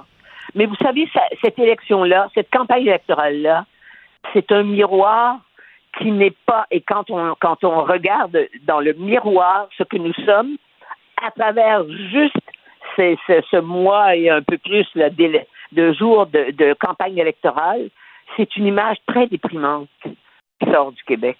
Parce que on a vu comment les gens se traitaient, comment les comment comment les responsables se traitaient, euh, s'accusaient. On a vu l'agisme qui était insupportable. Hein? Parce que au fond, on a catégorisé, il y a des, des, des, des chefs de parti qui ont catégorisé François Legault, il est vieux, il est plus bon, il vaut rien. Et je pense, savez-vous, je vais vous dire une chose. Je ne le connais pas personnellement. François Legault, je l'ai croisé comme, euh, comme on les croise quand on est journaliste, mais c'est tout. Je ne le connais pas, mais je suis sûre, je sais qu'à partir de 60 ans, j'ai remarqué que les hommes, plus, beaucoup plus que les femmes à ce moment-là, curieusement, on pourrait dire, mais mon Dieu, les femmes, ça doit être dérangé de vieillir parce que c'est la beauté, il faut faire attention. Eh bien non. Parce qu'à partir de 60 ans, il y a beaucoup d'hommes qui euh, ont le sentiment de, que de- du temps qui passe Hmm. et ça les affecte. Et je suis sûre qu'il y a certaines dérives verbales de, de, de, de François Legault durant, les- durant la campagne qui est due parce qu'il s'est senti atteint au plus profond tout à coup. Il s'est vu vieillir, il s'est vu, euh, il a vu dans le regard agressif de ces jeunes, de, de ces jeunes lions, et en particulier euh, de, disons-le, de, de, de Nadeau Dubois, il a vu euh, Ben oui, non, non, mais c'était t'es un, vieux, c'est un parti de vieux, on a besoin de 109, tense-toi le vieux. Oui. Ça, c'est un, c'est un discours qu'on entend depuis quelques années, là. Oui, Euh, et surtout, regardez dans tous les pays, là, avec la, la situation mondiale, avec la crise en Europe, la, la- la guerre en, Ukraine, et tout ce qui va venir avec ça, avec, avec la situation économique, avec la, la, la, montée des extrêmes en Europe et aux États-Unis, je, je vous assure qu'il n'y a aucune raison pour qu'on soit indifférent à ce qui se passe. Et, et Denise, je veux. Je, tous, et c'est pas des gens de 25 ans qui sont capables de diriger des pays dans ce temps-là. Et, désolée. Denise, je veux attirer l'attention des gens sur votre chronique qui est très bonne aujourd'hui. L'immigration n'est pas un mot en i. Et euh, vous dites, et je suis tout à fait d'accord avec vous, vous avez peur que le mot immigration devienne un mot aussi euh, toxique que le mot en n, qu'on ne peut plus prononcer. Donc, ça serait Oui. le mot en i. Puis effectivement, vous avez tout à fait raison. Ça serait inquiétant, Il faut qu'on ne puisse il pas. faut être capable. Ce que je regrette, parce que j'ai lu des commentaires, justement, parce que je savais qu'on se parlait, tout- on se parlait, j'ai lu, il y a des gens qui viennent là et qui, eux, comprennent ça euh, comme étant, euh, comme étant euh, contre les immigrants. D'abord, il s'il y a une personne qui n'est pas contre les immigrants, c'est bien moi. Bon. Et, et au contraire. Et alors, donc, et je dis d'ailleurs, moi, j'ai des amis qui viennent de pays, là, de pays où ils n'ont pas de liberté, de pays qui sont obligés de porter, de, porter des voiles et qui sont venus ici au Québec et qui vivent heureuses. Il y en a une en particulier, elle est, qui est plus enthousiaste. Elle m'appelle, elle me dit, mais qu'est-ce que vous avez enfin, les Québécois? Elle vit ici depuis 20 ans. Elle dit, je suis au paradis. J'aurais jamais eu de vie dans mon propre pays. Et elle vient pas d'un milieu pauvre, elle vient d'un milieu très, très aisé dans son pays. Mais ça Mm. fait rien. Elle n'avait pas le droit à la- à la- à la- à- à la- à l'héritage comme ses frères et, et elle est obligée de se elle été obligée de se marier et tout. Mais quand je vois ça, et euh, quand je vois des gens là qui sont qui sont racistes et qui viennent en, en bas de mon papier, je peux rien faire. Ben Hein, non. ils, y non. trouvent des arguments. Ils comprennent pas ce que j'écris quand j'écris ça. Non, non, on n'est pas responsable des imbéciles qui savent pas lire un texte. Non, c'est ça, exactement, exactement. Et ceux et, et les et, et les et les immigrants aussi qui disent maintenant, moi je me fais agresser constamment, euh, euh, et puis vous êtes des racistes. Mais alors, écoutez, s'ils pensent ça vraiment, je sais pas pourquoi ils restent. Je vais Mais- dire mais- une chose. Écoutez, il y a, d'autres provinces au Canada. où Peut-être on les accueillerait beaucoup mieux, je veux dire, parce qu'ils servent, ils, ils, ils, ils donnent de, de, de, ils donnent du, du jus à ceux qui nous qui, qui disent que les, que les Québécois sont racistes. C'est terrible, ça. Puis ils restent ici. Ils restent au Québec, alors qu'ils peuvent aller juste à côté en Ontario. Mais euh, vraiment, c'est un texte à lire parce qu'il ne faudrait pas justement que soudainement on dise on ne parle pas d'immigration ah, parce qu'il y a eu des dérapages, des débordements. Ah, bah oui, être- On n'en Ah oui. plus. Non, non, il faut continuer à en parler. Euh, c'est important. Donc, euh, votre chronique, euh, l'immigration n'est pas un mot en i. Excellente chronique. Bon week-end. On se reparle Attendez lundi. une seconde, attendez une seconde. Je veux le dire en nom, parce que moi j'en ai lu des chroniques dans ma vie. En France, dans tous les magazines, j'en ai lu. Votre chronique sur le Québec bipolaire, je vous l'ai écrit, mais vous étiez trop occupé, je ne sais pas si vous l'avez reçu. cette, chronique-là est une des meilleures chroniques que j'ai jamais lues dans ma vie. Wow. My God. Parce que quand vous comparez, là, puis que vous parlez de- du Québec, que vous décrivez là, qu'est-ce qu'est le Québec, l'âme du Québec. En fait, vous êtes un psychanalyste de l'âme du Québec. Merci beaucoup. Vous Et faites ma dire- je journée. le dire à l'antenne, je veux vous rendre hommage. Vous faites ma journée. Je rougis. Vous me voyez pas, là, parce qu'on est à la radio, mais vous me faites rougir. Merci beaucoup. Je vous embrasse, Denise. Bonne journée. Oui, au revoir, bon Au revoir. Pour une écoute en tout temps, ce commentaire de Denise Bombardier est maintenant disponible sur l'application Cube ou en ligne au cube.ca. Tout comme sa série À haute voix, un balado où Denise Bombardier remonte le fil de sa mémoire pour discuter des enjeux de la société québécoise contemporaine. Cube Radio. Pendant que votre attention est centrée sur cette voix qui vous parle ici, ou encore là, tout près ici, très loin là-bas, Celle de Desjardins Entreprises est centrée sur plus de 400 000 entreprises partout autour de vous.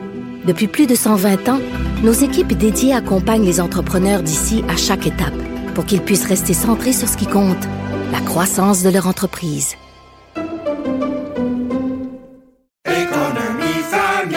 Ici Ricardo. Et Émilie, marchand d'IGA. On a envie de vous inspirer à bien manger. À moins de 5 la portion. Suffit de repérer les produits valeurs sûres et de les cuisiner avec une de nos recettes. Les valeurs sûres, c'est bien pensé, hein? Bien sûr! Détails sur IGA.net. Vous vous demandez si les plantes ressentent de la douleur? Ou encore, comment est-ce que les daltoniens voient le monde? Le balado en cinq minutes est pour vous. Explorez la science, l'actualité et l'histoire en un temps record. La Feu, en collaboration avec le gouvernement du Québec, est fière de propulser la série Balado en cinq minutes. Ne laissez pas les questions sans réponse plus longtemps. En cinq minutes, disponible sur l'application et le site cubradio.ca. Confrontant, dérangeant, divertissant. Richard Martineau, il brave l'opinion publique depuis plus de trois décennies.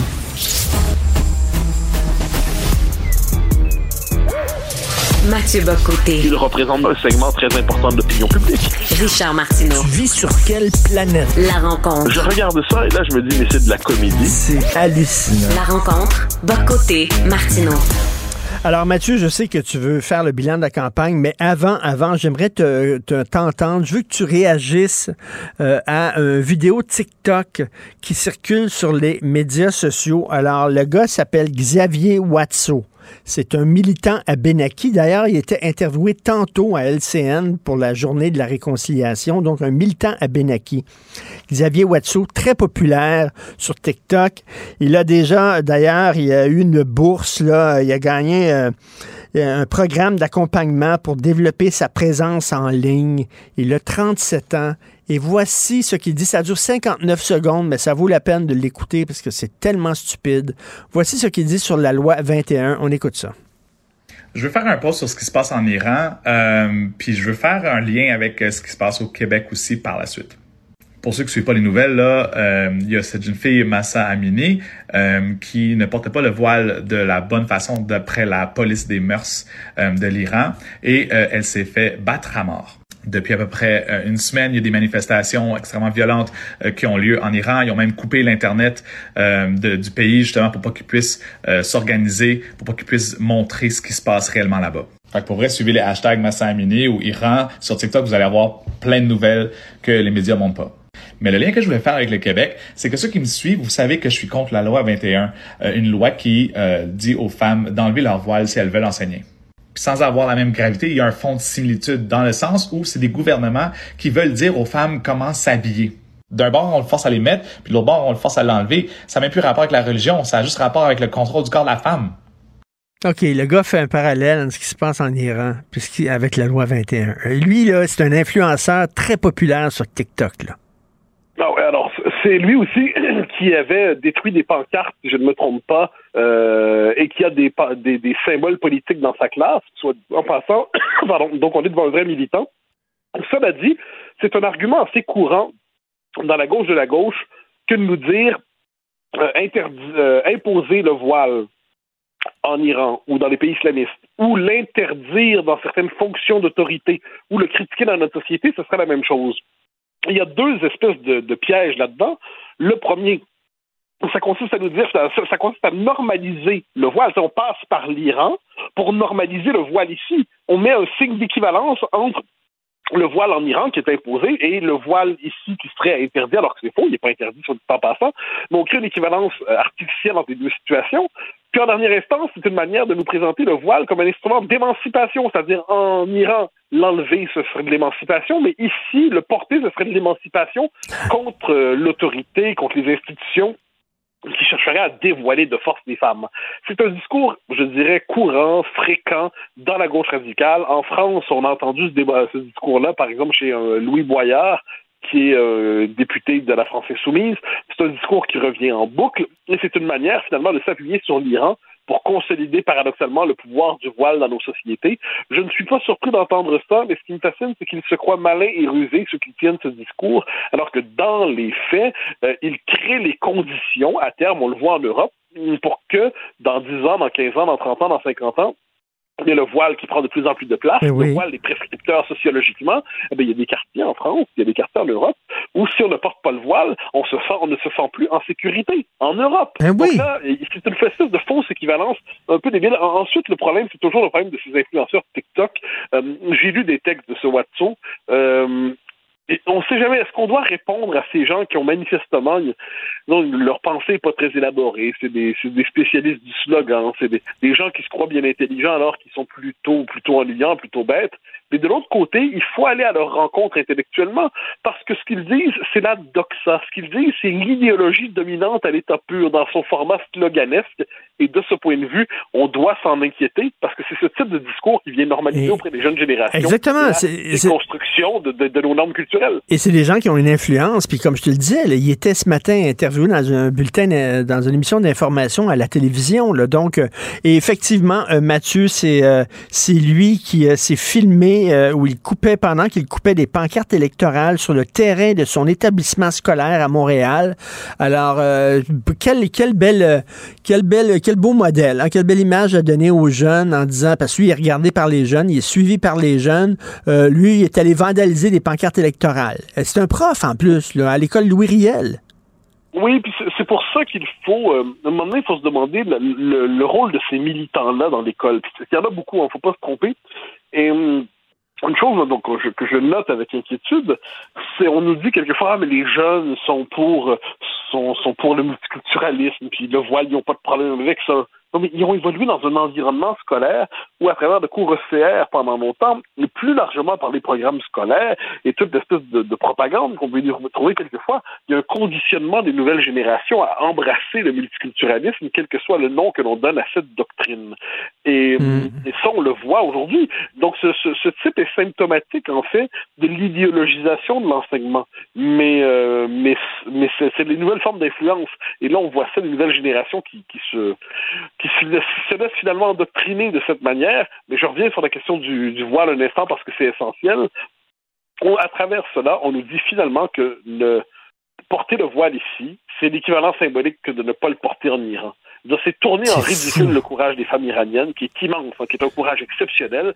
Puis ça tend à faire oublier que le voile est un symbole objectif de régression de la femme, de négation de son fait. individualité, de sa dissolution dans une appartenance communautaire, de son assignation, de sa- sa- son infériorisation selon une forme de, de, de ségrégation et même d'apartheid sexuel. Donc il y a quelque chose d'un peu aberrant à travers tout cela, mais nos progressistes ont cessé depuis longtemps d'avoir un contact avec la réalité. Alors, Léa Streliski aussi, l'humoriste chroniqueuse, dit exactement la même chose. Et tu te souviens, hein, il y a trois ans, euh, la directrice de la Fédération des femmes du Québec, Gabrielle Bouchard, disait que porter le voile, c'est badass. C'est badass. oui, oui, non, mais non, c'est- l'inversion des symboles. C'est-à-dire que c'est l'espèce de, paradoxe qu'il y a en Occident.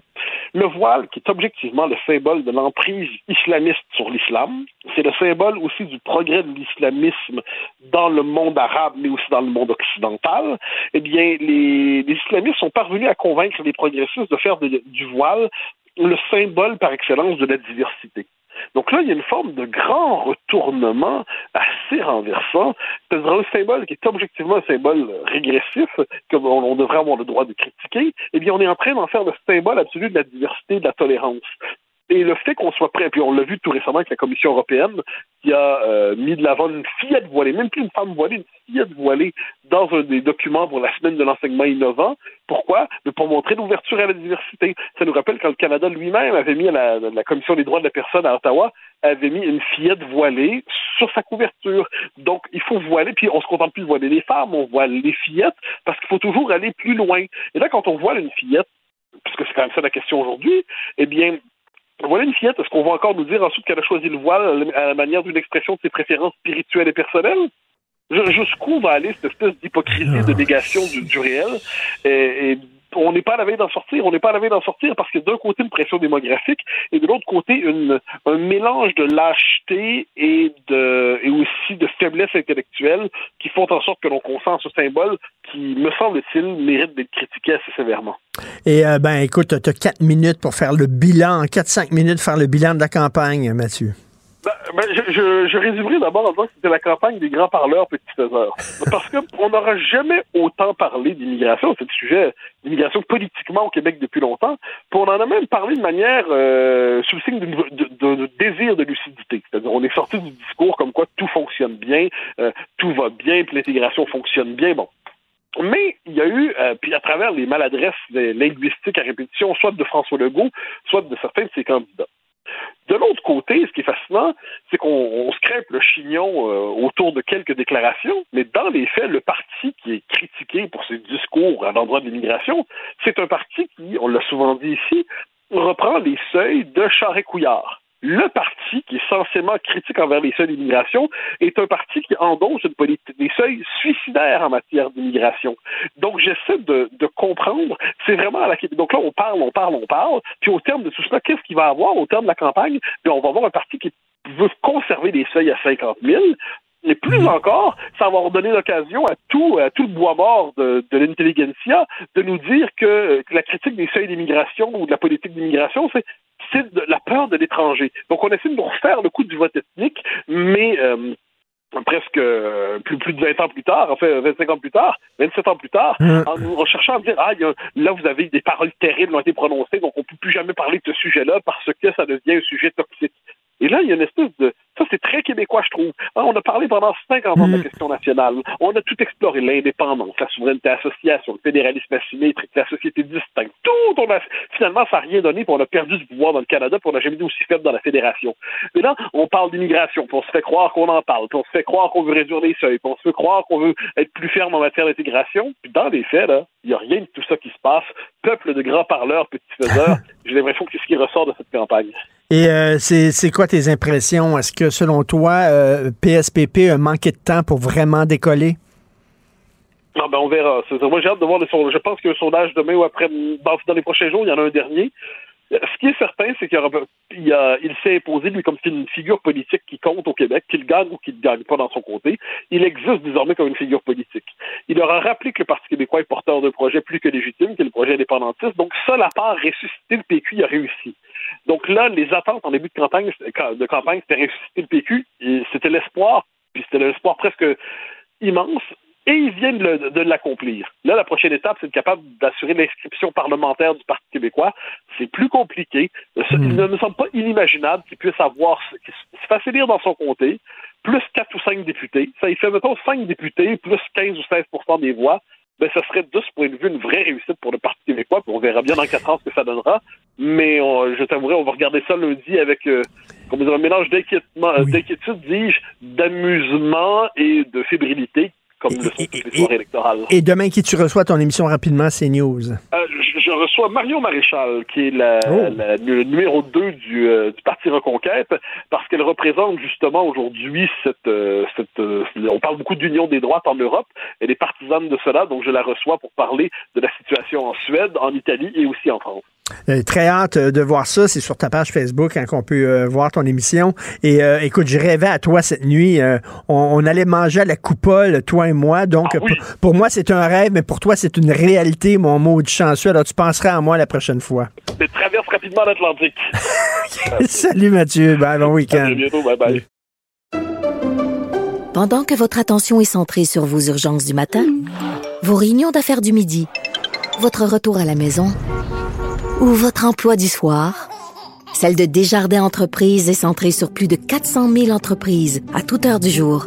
Grâce à notre connaissance des secteurs d'activité et à notre accompagnement spécialisé, nous aidons les entrepreneurs à relever chaque défi pour qu'ils puissent rester centrés sur ce qui compte, le développement de leur entreprise. Ici Ricardo. Et Émilie, marchand d'IGA. On a envie de vous inspirer à bien manger. À moins de 5 la portion. Suffit de repérer les produits valeurs sûres et de les cuisiner avec une de nos recettes. Les valeurs sûres, c'est bien pensé, hein? Bien sûr! Détails sur IGA.net. Vous vous demandez si les plantes ressentent de la douleur? Ou encore, comment est-ce que les daltoniens voient le monde? Le balado en 5 minutes est pour vous. Explorez la science, l'actualité et l'histoire en un temps record. La Feu, en collaboration avec le gouvernement du Québec, est fière de propulser la série Balado en cinq minutes. Ne laissez pas les questions sans réponse plus longtemps. En cinq minutes, disponible sur l'application et le site cubradio.ca. Martineau, il n'y a pas le temps pour la controverse. Il a jamais coulé l'eau sous les ponts. C'est lui qui la verse. Vous écoutez Martineau. Cube Radio. Moteur, ça action C'est le cinéma qui a meublé ma solitude. C'est le cinéma qui a été mon ami, mon grand frère, qui m'a donné mon code moral, qui m'a donné mes valeurs, qui m'a fait voyager dans le temps et dans l'espace. Un autre cinéphile au bout du fil, Joseph Facal. Alors, vous le voyez pas là parce que je suis à la radio, mais quand je parle de cinéma avec Joseph, j'ai les orteils en éventail parce que c'est un signe de bonheur. Je suis content. Euh, Joseph, euh, merci euh, de parler de cinéma tous les vendredis avec moi. on parle beaucoup de colère du peuple ces temps-ci, colère du peuple qui est canalisée par Trump aux États-Unis, par des, des partis d'extrême droite en Suède, par exemple, ou en Italie, ici par le Parti conservateur fédéral et le Parti conservateur provincial. Joseph, il y a un film qui traite parfaitement de cette colère du peuple. Je te laisse le présenter. Falling Down, 1993, un film de Joel Schumacher qui a fait beaucoup de choses médiocres, mais qui dans ce film-là a été absolument touché par la grâce. Évidemment, le film est porté par Michael Douglas, dont je me demande si ce n'est pas le plus grand rôle de sa vie. Écoute, encore eh, eh, meilleur Joseph, dans Wall Street. Joseph, j'ai lu une entrevue cette semaine avec Michael Douglas et dit que c'est son meilleur rôle à vie. Effectivement, c'est Falling ah. Down. Alors, tu vois, ça raconte l'histoire d'un cadre tout à fait anonyme euh, dans l'industrie de la défense qui s'appelle William Foster. Et à un moment donné, il est pris dans le trafic, sa vie va mal, il est en instance de divorce, ça klaxonne, il fait chaud, il est pogné dans un viaduc, et là, il pète les plombs. Et tout ce qu'il veut avec sa petite cravate, sa chemise courte, son veston et son attaché case, c'est de rentrer à la maison. Mais là, ça se complique et je te fais une passe à palette pour la suite. Euh, écoute, mais surtout, il va, et ça nous est tous arrivé, il va comme dans un McDo, OK, puis il veut un déjeuner, OK? Puis les autres, ils disent, le déjeuner, on arrête de le servir à midi. Il est midi et une. Il dit, calvaire, tes os, tes œufs, puis tout ça. Non, monsieur, on arrête à midi. Là, il commence à péter les plombs, mais tu sais, c'est tout ce qui nous gosse dans la société. Et lui, comme tu dis, instance de divorce, il chaud. Et là, il pète les plombs, puis il devient une, une, une, une une bombe à retardement. Il devient une bombe à retardement et si ce film, aujourd'hui, nous laisse encore sur une impression aussi saisissante, c'est parce que d'une part, ce film-là ne pourrait pas être fait de la même manière aujourd'hui, et on y viendra dans un instant, mais c'est aussi que ce film dépeint un Michael Douglas se promenant dans un Los Angeles tel qu'il est. En langage clair, ce que je veux dire, c'est qu'il traverse des quartiers malfamés et donc il est évidemment accosté par toute une collection de personnages peu recommandables qui sont tantôt latinos, tantôt afro-américains.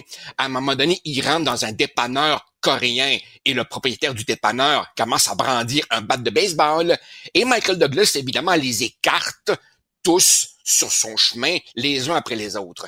Eh bien, aujourd'hui, dans le Hollywood tel qu'il est en 2022, cette manière de dépeindre les rapports d'un personnage comme lui avec tous ces personnages issus des minorités ethniques qu'il côtoie, tu comprends bien qu'aujourd'hui, cette représentation-là tomberait sous les fourches de la censure woke. Ah ben. Ce scénario-là, tel qu'il a été écrit, est impossible aujourd'hui. Impossible, tout à fait. Et c'est un gars, comme tu dis, que, euh, un, un père de famille, un gars qui travaille, euh, bon, et, euh, et, et qu'à un moment donné, il reconnaît plus sa ville. Euh, C'était une ville qui était tranquille avant, et là arrivent euh, toutes sortes de gens, puis c'est la criminalité, puis tout ça, et, et, là il reconnaît plus sa ville, puis il pogne les nerfs. Et ça a été, ça a été décrit par certaines personnes comme étant un film raciste, comme étant un film fasciste. Qu'est-ce que tu en penses, Joseph? Absolument pas. Absolument pas. Évidemment, à l'époque, il y avait eu quelques protestations. Je crois qu'une association d'Américains d'origine coréenne avait protesté, mais clairement, à cette, à cette époque-là, si tu veux, l'espace de liberté créative à Hollywood était beaucoup plus large. Et, et je crois aussi que ce qu'il y a de saisissant dans ce film, c'est que tu regardes Michael Douglas et tu dis, ça pourrait être n'importe qui. Ça pourrait être moi. Il n'y a pas de glorification. Il n'est pas un surhomme. Et rappelle-toi, quand il commence à semer la destruction dans la ville, il n'a pas l'air non plus sadique ou joyeux. Il prend pas plaisir.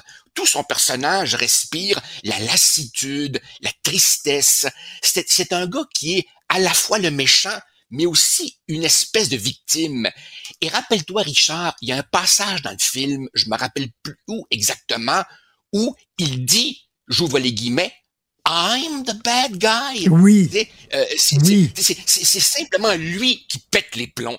Et, et, et je crois que il y a là quelque chose qui fait écho à une aliénation de plus en plus profonde de, de, de beaucoup de gens qui se disent, hey, mon mode de vie, mes valeurs, ma vision du monde, euh, c'est pas ce que je vois dans l'industrie du cinéma, notamment, tu vois. Tout à fait. Est-ce que c'est le Taxi Driver des années 90, Taxi Driver 1976 ou 75, euh, un chauffeur de taxi, justement, sa job l'amène dans les quartiers malfamés, puis tout ce qu'il voit, c'est la drogue, le crime, la prostitution, puis il décide à un moment donné de faire le ménage.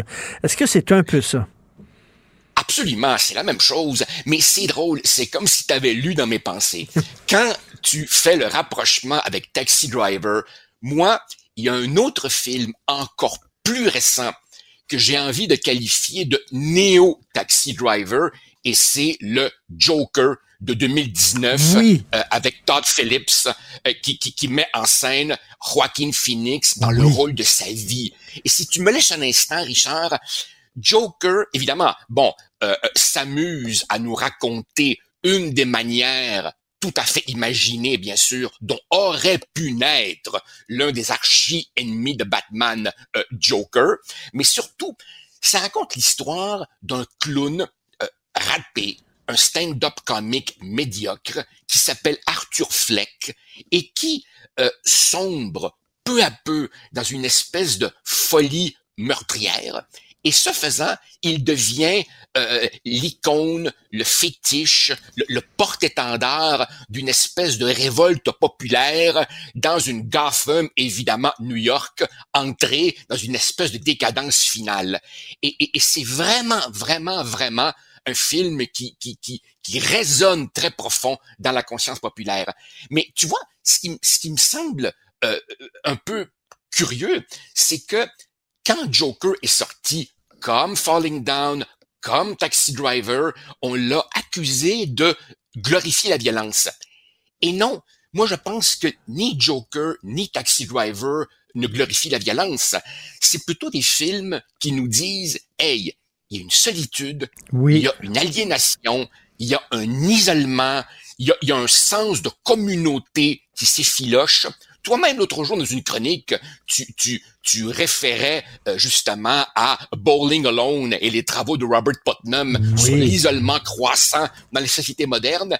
Et au fond, ce qu'un film comme Joker nous dit, c'est, hey, si on ne réagit pas, si on n'a pas un certain souci pour les problématiques de santé mentale, si on n'y met pas des ressources, si on fait pas plus attention les uns aux autres, il faut pas s'étonner si des gens finissent par faire des grosses, grosses bêtises avec des grosses, grosses armes dans un centre d'achat, comme on le voit trop souvent. là. Tout à fait. Et est-ce que, je sais pas si tu avais vu ce film-là en 2005, mais c'est un film qui avait fait beaucoup jaser à l'époque, V for Vendetta où euh, c'était Oui. des, des, des gens aussi qui prenaient les armes et, et euh, aussi qui en avaient ras-le-bol, mais eux autres, c'était pour se débarrasser d'un système, euh, d'un régime autoritaire. Puis ça posait la question, est-ce que dans certains contextes, le terrorisme est acceptable et justifiable? C'est oui. intéressant, ça, ce film-là. Oui, je, tout, tout à fait. Je me rappelle de ce film avec, corrige-moi si je me trompe, une très très jeune Nathalie Portman. Oui. Euh, oui, tout à fait.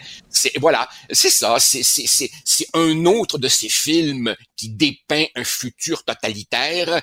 Et et et ça et ça, Richard, quelque part, ça devrait aussi nous inquiéter. As-tu remarqué que les films de science-fiction les films qui dépeignent le futur le dépeignent toujours, Toujours. toujours, toujours, de manière glauque, pessimiste, et on, est toujours Et- dans une espèce de, de, de régime un peu Et néo-fasciste. tu sais qui va répondre à ton rêve et à ton souhait, c'est Coppola. Alors, son prochain film, Francis Coppola, ça fait, toi, ça fait 30 ans qu'il rêve de faire un film qui s'appelle Megalopolis. Et c'est un film qui euh, va imaginer euh, New York dans l'avenir, mais c'est une utopie. Ça va être un film de science-fiction optimiste. Puis il dit, avant de mourir, il veut laisser un message optimiste euh, aux jeunes. Donc, il est en train de le tourner. Ça va coûter euh, près de 200 millions de dollars de son propre argent à lui qu'il a mis là-dedans parce que c'est le, le, le, le- son- le projet de sa vie. Très hâte de voir ça. C'est rare, un film de science-fiction optimiste. Écoute, un film de science-fiction optimiste, j'aurais de la peine à t'en nommer un. Et sais-tu, quand tu m'as dit que Coppola travaillait sur ce mégalopolis, d'ailleurs tu, tu me l'apprends, c'est drôle, euh, spontanément, avant que t'aies fini la phrase, je me suis dit, ah ok, Coppola va faire sa version du Métropolis de Fritz Lang de 1927, qui lui aussi dépeint une société anonyme, technologique, dictatoriale, où les travailleurs sont robotisés, ainsi de suite. Bon, maintenant, de notre côté, avouons que quand on regarde les tendances à l'œuvre dans le monde aujourd'hui, c'est assez difficile de dépeindre un avenir rose bonbon. Là, tu sais. Je peux comprendre que si on se demande, hey, peux-tu imaginer l'avenir, euh, on a plus de chances de, de, de pencher du côté d'une vision pessimiste que du, que du côté d'une vision optimiste. Tout à fait. sûr. Euh, merci d'avoir pris le temps. Tu sais que c'est un cadeau pour moi. Et d'ailleurs, s'il y a des gens qui nous écoutent, euh, on est prêts à faire un balado, nous autres, sur le cinéma, toi et moi. On est prêts. On est prêts. Vous connaissez notre numéro de et- téléphone? Oui. Et, et, un, et un de ces jours, et un de ces jours, il faudra se demander, toi et moi, pourquoi l'industrie cinématographique à Hollywood est devenue si moralisatrice, si woke et si prévisiblement de gauche. La semaine Mais prochaine. on se gardera ça pour une autre fois. La Ça semaine marche. prochaine. Merci. Bon week-end, Joseph. Au Salut. plaisir. Salut, bye. Avis à la gauche. Ben oui, on le sait. Martineau, ça n'a pas de bon sens comme il est bon. Vous écoutez Martineau. Cube Radio. Alexandre Moranville-Wallet qui est avec nous, une euh, nouvelle très importante. Ouais, on va rester dans le thème de la dystopie du futuriste, hein, puis de l'avenir qui est peu optimiste malheureusement. Richard, ce matin, euh, on vient d'apprendre tout juste là euh, que le président Volodymyr Zelensky, là, le président ukrainien, va présenter une demande d'adhésion accélérée à l'OTAN. Donc c'est une escalade assez euh, spectaculaire des hostilités, sachant que la Russie veut absolument éviter que l'Ukraine rejoigne l'OTAN, mais c'est en réponse évidemment à l'officialisation aujourd'hui de l'annexion de quatre régions ukrainiennes par Vladimir Poutine ce matin. Et là, quand je dis annexion, c'est une annexion qui est motivée par des référendums. Et là, je mets des énormes guillemets auditifs pour nos auditeurs Ben parce que ce sont des simulacres de référendums, bien évidemment. C'est organisé là sous la menace. Et donc, ce matin, Vladimir Poutine, avec divers dirigeants de ces régions-là, qui sont Lugansk, Donetsk, Kherson et Zaporizhia en Ukraine, les ont annexés. C'est pas pour rien qu'il fait ça, Richard. S'il annexe ces régions-là, même si c'est de manière complètement illégale, maintenant, il considère que c'est du territoire russe. Il a toujours dit une chose, si les territoires russes sont attaqués, eh bien, il va se légitimiser d'utiliser des armes nucléaires tactiques. Donc, c'est... euh, là, c'est c'est vraiment extrêmement inquiétant parce que là, c'est son cauchemar. là. Euh, L'Ukraine qui fait une demande pour rejoindre l'OTAN. Et c'est leur va- réaction, c'est leur réaction à, cette- à ces annexions russes-là. Ça va être perçu comme une provocation de la part de Poutine. Ben, tout à fait, mais et Poutine a redoublé d'arrogance puis même d'hypocrisie aujourd'hui en appelant l'Ukraine à cesser les hostilités, à venir à la table des négociations, ce qu'ils font évidemment depuis le début du conflit. Donc, euh, c'est quand même une, une certaine escalade là, pour nos auditeurs, simplement parce que l'OTAN, hein, c'est l'alliance là, transatlantique qui, qui inclut le Canada, les États-Unis, plusieurs pays d'Europe de l'Ouest, entre autres, mais c'est surtout une alliance militaire, l'OTAN. C'est ce qu'il faut comprendre. accepter C'est la ça, demande mais- de l'Ukraine où ils vont dire c'est trop dangereux? euh, Mais c'est ça la question, c'est ça la prochaine question parce que d'un autre côté, euh, l'Ukraine doit avoir besoin de se protéger présentement quand il y a ces annexions qui sont faites. On rappellera qu'en ce moment, l'Ukraine est en train de regagner beaucoup, beaucoup, beaucoup de territoires. Là, ils ont pris des milliers de kilomètres carrés de terrain qui avaient été auparavant pris par les Russes. Donc, euh, la contre-offensive ukrainienne va très bien. Au contraire, les forces Wow. russes sont assez désorganisées. Je rappellerai qu'il y a deux jours est sorti un article absolument sensationnel du New York Times.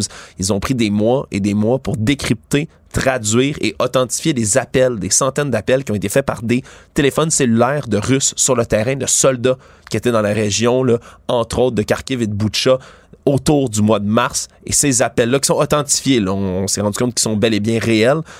C'est absolument ahurissant ce qu'on y entend. Non seulement ça confirme plusieurs crimes de guerre, plusieurs exécutions de civils, mais surtout c'est des soldats russes qui décrient le fait que l'armée les envoie là sans provision, qui sont obligés de, de piller des maisons pour manger littéralement, qui ont pas des bonnes, euh, des, bons équipements et surtout qu'on leur a même pas dit qu'ils allaient à la guerre. On leur a parlé d'un exercice et là ça faisait des mois qu'ils étaient là et dans certains cas même on parle de régiments aéroportés donc des troupes d'élite russes qui ont été décimés des bataillons à 60-80%. Vraiment le conflit là, vient de prendre une escalade massive ce matin. Est-ce que tu es inquiet, toi? Absolument. Je, sincèrement, c'est le genre de nouvelle qui me fait froid dans le dos. Là, je suis trop jeune pour avoir connu, évidemment, les incidents de la baie des cochons ou les, les escalades de la guerre froide, là, la menace nucléaire. Moi, je pensais que c'était une chose du passé. Eh non, mais là, c'est gros, là. C'est oui, puis ce qui est ce qui est évidemment terrifiant, c'est que si jamais, si jamais dans l'histoire là maintenant, quelqu'un, on parle de la Russie, utilisait une arme nucléaire, comment le monde réagirait Elle m'a dit, C'est- sur l'horloge, l'horloge nucléaire, là, on est à minuit moins une. là. C'est Minuit ouais, moins c'est une. c'est assez terrifiant. On va suivre évidemment le développement de tout ça toute Tout la fait. journée, à voir comment le temps va réagir à cette demande. Merci beaucoup. Toujours un plaisir euh, de t'avoir sur l'émission, Alexandre Moranville-Ouellette. Merci. Salut. Martino. Le parrain de l'actualité.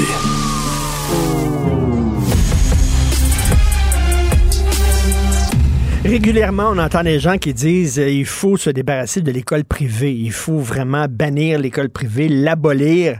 Marcel Boyer, il est professeur émérite d'économie à l'Université de Montréal. Il arrive avec une idée que je trouve assez, assez intéressante.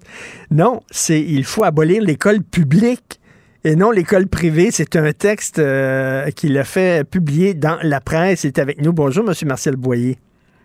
Bonjour. Euh, ça, c'est ce qu'on appelle penser au-delà de la boîte, là, Monsieur Boyer. Euh, D'une certaine façon, oui. En fait, c'est euh, c'est un peu le titre est un petit peu provocateur, mais euh, je pense que les gens ont pu lire euh, comment ça pourrait fonctionner un système où on abolit l'école publique telle qu'on la connaît maintenant. Et, Et ça- toutes les écoles deviennent d'une certaine manière des écoles publiques, mais gérées par le privé. gérés par le privé, un peu comme des CHSLD là, qui sont euh, gérés par le privé. Euh, ça fonctionnerait comment là, concrètement? Ben, L'idée, c'est qu'il faut, euh, il faut redéfinir le rôle des différents acteurs. Par exemple, on pense au secteur gouvernemental. Le rôle du secteur gouvernemental, c'est de, déterminer quels sont les niveaux de compétences que les enfants devraient atteindre euh, aux différents niveaux, en troisième année, en sixième année, en secondaire 3, en secondaire 5, etc. Et euh, puis ensuite, de dire, ben, on veut que les enfants atteignent ces niveaux de compétences. Et donc, on fait appel à la population, euh, à des entrepreneurs. Là, ici, on pense à des éducateurs essentiellement qui ont une fibre entrepreneuriale et à des entrepreneurs qui vont s'associer à des, profs pour euh, définir comment nous, on va atteindre, on va s'assurer que les enfants vont atteindre ces niveaux de compétences. On va répondre à des appels d'offres. Le gouvernement va lancer des appels d'offres pour demander aux gens qui est prêt à prendre la responsabilité de former les étudiants, puis combien ça va coûter? Comment vous allez vous y prendre, quelles sont les méthodes que vous allez utiliser? Et là, les gens vont répondre à ça. Donc, chaque école va faire l'objet d'un, modèle, entre guillemets, un peu différent, parce qu'enseigner dans un milieu défavorisé puis un milieu favorisé, euh, c'est très différent. Euh, et donc, euh, les gens qui vont prendre la responsabilité d'amener les enfants à un niveau de compétence en troisième, en sixième, en secondaire 3 et 5, euh, bien évidemment, ils vont devoir euh, livrer la marchandise. Et donc, ils vont demander au gouvernement des ressources euh, en fonction des défis euh, auxquels le- le- le- l'entrepreneur ou l'entreprise ou les profs qui vont se regrouper dans cette entreprise vont faire face. Et, Et- donc, on peut s'attendre à monsieur- ça coûter plus cher. Monsieur- coûter plus cher dans des milieux défavorisés que dans des milieux favorisés. Monsieur Boyer, euh, ça pourrait être des coopératives qui partent une école, ça pourrait être euh, euh, des organismes populaires, ça peut être une entreprise privée. L'important, c'est qu'ils ont tous des, des, des, des, des buts à atteindre, euh, puis des, un cahier de charge pour chacun. Ben, en fait, ça existe avec les CHSLD. Vous savez, Monsieur Boyer, que l'Institut économique de Montréal euh, a- a fait une étude et les meilleurs CHSLD, euh, CHSLD, ce ne sont pas les CHSLD totalement publics et ce ne sont pas les CHSLD totalement privés. Ce sont ceux qu'on appelle conventionnés, c'est-à-dire gérés par le privé, mais qui répondent à des cahiers de charges publics. Donc, ça serait un peu ça que vous voulez euh, Absolument. établir. Absolument. Je ne veux pas trop faire le lien avec les CHSLD parce que, bon, Oui. c'est un, un monde que je connais moins, là, mais euh, où le principe est le même. C'est de dire le gouvernement reste un partenaire extrêmement important, crucial, euh, dans la définition des objectifs que doit rencontrer le partenaire privé. Et, ce que j'entends ici par partenaire privé, c'est euh, euh, un partenaire, comme vous dites, ça peut être une coopérative, ça peut être une entreprise d'économie sociale, une, entreprise syndicale, bon, tous les types d'entreprises, mais toutes ces entreprises se concurrencent pour obtenir les contrats de- du gouvernement pour fournir les services d'éducation aux enfants et tenir compte des euh, caractéristiques particulières de la population qu'ils ont dans leur école. Et ils ont des Et ça, ça objectifs de, ils ont des euh, objectifs de dans performance. écoles, le, le groupe va exiger des travailleurs sociaux, des psychologues, euh, etc., etc. Puis le groupe qui va offrir la meilleure, euh, qui va répondre avec la meilleure offre jugée par un, un comité, si on veut, euh, euh, gouvernemental et avec des, experts, ben, va obtenir le contrat. Mais ce sont des contrats à caractère incitatif. Ça veut dire que l'entreprise doit livrer la marchandise. Si elle est incapable de livrer la marchandise, elle va être remplacée ou elle ne touchera pas le, le, le, les paiements, comme dans le cas de la construction d'un pont ou la construction du CHUM, par exemple. Dans le cas du CHUM, vous vous souviendrez peut-être qu'à un moment donné, le consortium responsable de la construction a annoncé que la livraison du CHUM allait prendre neuf mois de plus que prévu. Mais le gouvernement a dit très bien, on va commencer à payer dans neuf mois et non pas maintenant parce que vous n'avez pas livré euh, la marchandise. Mais c'est pas une idée qui est bête euh, du tout. Puis euh, parce que là, on a la même, le même genre d'école mur à mur, alors que là, ben, il y aurait des écoles différentes pour répondre à différents besoins. Et ils devraient par contre tous respecter des objectifs de performance et avoir un cahier de charge et tout ça. Euh, vous avez publié votre texte dans la presse. Il faut abolir l'école publique. Est-ce que vous avez eu des réponses, des commentaires, des réactions à ça, M. Voyer? Les réactions que j'ai eues euh, ont été euh, euh, relativement favorables, en fait, dans la majorité des cas.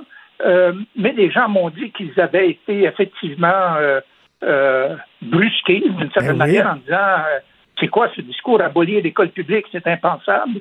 Alors qu'en lisant le texte, ils se sont dit ben, finalement, c'est peut-être une option qu'il faudrait considérer. Puis là, là-dedans, moi, je suis un social-démocrate je crois beaucoup à, l'éducation de tout le monde, l'égalité des chances, etc. Mhm. Si on veut arriver à ça, ce que j'appelle un régime social-démocrate socialement responsable, il faut passer à un autre modèle dans lequel les, fournisseurs de services d'éducation sont soumis à des contrats à caractère incitatif avec le gouvernement. Et il y a une entreprise aussi indépendante qui veille au, au fait que le cahier de charge, comme vous avez dit, est rempli et a été rencontré par les fournisseurs de services. Et ça, c'est euh, euh, c'est un élément extrêmement important. Ben moi, Monsieur Boyer, ça prend davantage de gens comme vous qui arrivent avec des idées originales, puis comme on dit, au-delà de la boîte, là, et euh, qui arrivent avec des idées comme ça. Et euh, peut-être lorsqu'on lit le titre de votre texte, d'abolir l'école publique, on dit, ouais, donc, c'est ça, c'est n'importe quoi, c'est un gars d'extrême droite, tout ça. Non, non, non. Lisez le texte de Martial Boyer, ça tient la route. C'est pas une idée bête. Merci beaucoup. Merci. M. Boyer. Marcel Boyer, professeur émérite d'économie à l'Université de Montréal. Bonne journée. Lisez ça euh, sur le site de la presse. Il faut abolir l'école publique.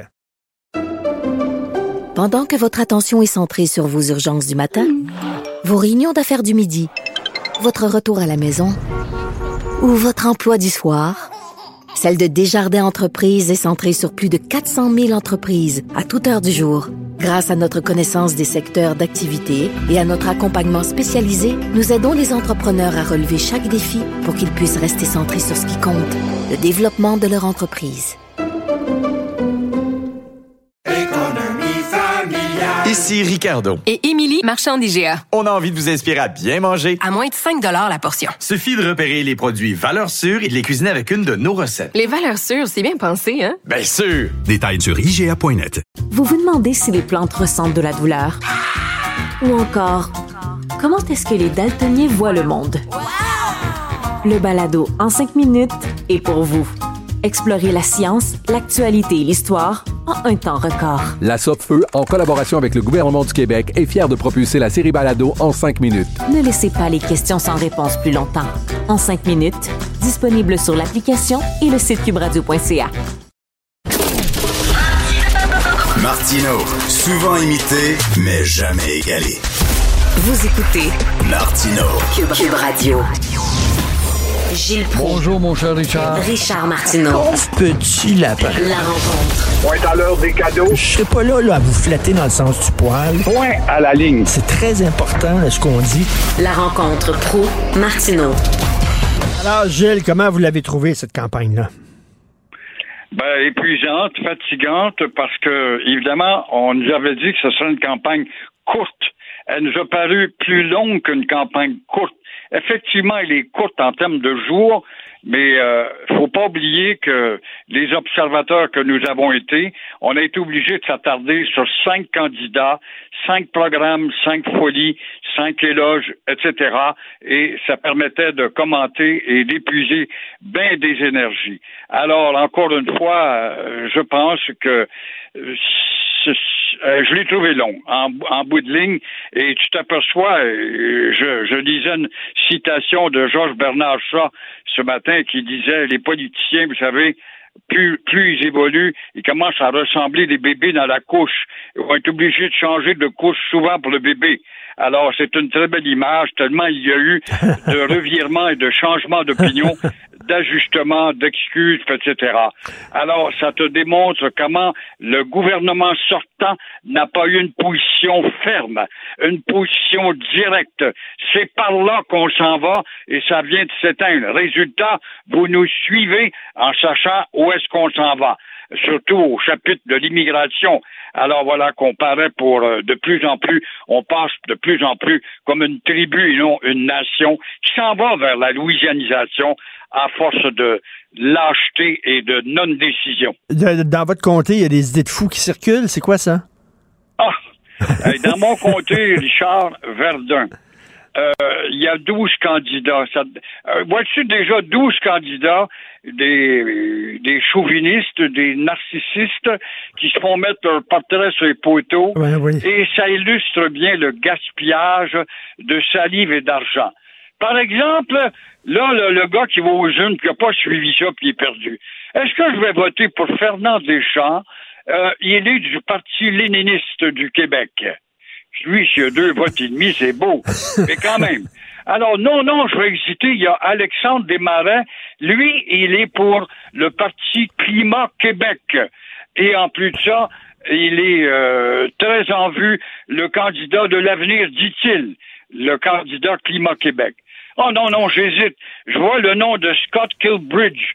Qui est-il, celui-là? Et du Canadian Party of Quebec, ah, le Parti canadien du Québec, où c'est écrit en dessus de son beau portrait, je suis pour le multiculturalisme et également pour euh, l'apprentissage des langues et bien sûr pour les autochtones, pour aller chercher des votes et têter euh, non, non, non, j'hésite. Je vais aller du côté de Lucien Coty, un gars de la communauté haïtienne. Lui, il est de l'équipe Éric Duhem. Je ne pense pas qu'Éric Duhem ait beaucoup de camionneurs à Verdun s'il pense aller chercher une pléthore de votes là. London du côté de la tradition. Isabelle Mélenchon. Isabelle Mélenchon, bien bonne fille du Liberal Party, le Parti libéral du Québec bonne fille, mais, mais, mais on s'aperçoit que les gens prennent conscience à Verdun que son parti libéral est un parti vendu à deux groupes en particulier qui ne veulent pas hmm. s'intégrer, des statu quo, c'est-à-dire des anglo-immigrants. Ah ben là, non, ben écoute, je pourrais peut-être aller du côté de Marc-André Millette. Qui est-il, lui, Richard? Peut-être tu voterais pour lui. Il est du parti nul. Tu te rends dans l'isoloir, je vais-tu voter pour le parti nul? Je pense pas qu'il a fait beaucoup de bruit, mais il a quand même dépensé de l'argent pour s'inscrire. Oh non, non, je vais aller du côté de Janie Pellerin. Elle est, elle, pour le Green Party of Quebec, le Parti vert du Québec. Comme euh, si euh, Montréal n'avait pas de verdure du tout, pas de parc, faut faire la circulation au sommet d'un hélicoptère, par exemple, pour t'apercevoir que Montréal est une ville verte, très verte. Non, non, non, moi je continue, j'hésite encore. Je vais aller du côté d'Alain Rio. Qui est-il? Lui, il est de l'Alliance pour la famille et les communautés. Toutes les communautés doivent s'embrasser, se prendre par la main. Alors voilà un autre parti qui va être très influent. Et là, j'hésite. Ben non, il y a Véronique Tremblay. Elle est du parti de François Legault. Alors, elle, elle est peut-être menaçante pour le statu quo libéral. Je dis bien peut-être. Et euh, il y a Claudia Valdivia. Elle, elle est courageuse, cette petite fille de la communauté italienne qui s'engage avec euh, Paul Saint-Pierre Plamondon. Faut le faire, Parti québécois à Verdun. Alors, je la qualifie de courageuse. Elle va avoir quelques votes, mais dont le mien. Et ensuite de ça, j'hésite, j'hésite. Non, non. Écoute, il y a quand même euh, Alexandra Zaga Mendez. Elle, elle est de Québec solidaire. Elle est euh, menaçante dans Verdun parce que la bataille se fait entre euh, Véronique Tremblay du François Legault ou encore de Québec solidaire de James Dean. Alors, comme tu vois, on peut bien comprendre pourquoi les gens sont si mêlés, Surtout si tu es analphabète politique, tu ne lis pas, tu ne suis pas la politique. Le Parti nul a été fondé en 2008 par Renaud Blais. En 2012, ils ont eu 0,06% des votes. En 2014, 0,18% des votes. Et en 2018, 0,09% des votes. Et son idéologie, c'est l'abstentionniste. Donc, au lieu de mettre des X partout, tu mets un X à côté du parti nul. C'est assez niaiseux, ça, Christy. Vraiment. Il faut avoir du temps à perdre. Alors, son représentant Verdun et Marc-André Millette. Alors, Bon. on va lui souhaiter bonne chance.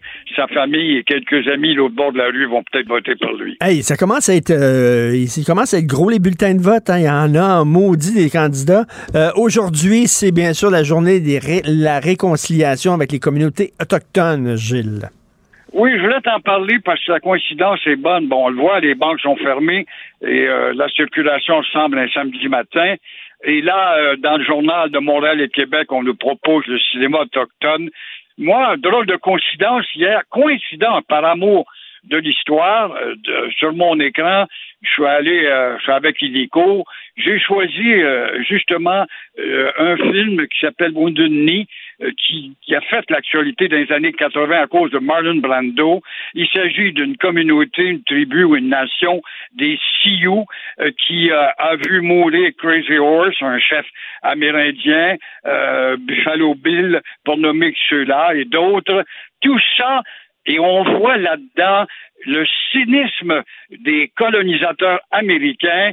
Ça s'applique au Canada anglais. Pas nous autres. On a été conquis pour des maudits ignorants qui connaissent pas l'histoire. On n'a pas d'affaires là-dedans. Nous étions leurs alliés. Et on nous a séparés d'eux autres une fois la conquête. Mais on voit les colonialistes, justement, canadiens ou américains, et qui, là, euh, achètent du terrain, tassent tranquillement, on leur promet des réserves, y incluant des zones où il y a beaucoup de ressources pour euh, tuer le, le buffalo ou encore se nourrir. Et euh, on s'aperçoit avec des sommes d'argent ridicules d'un dollar du de l'hectare.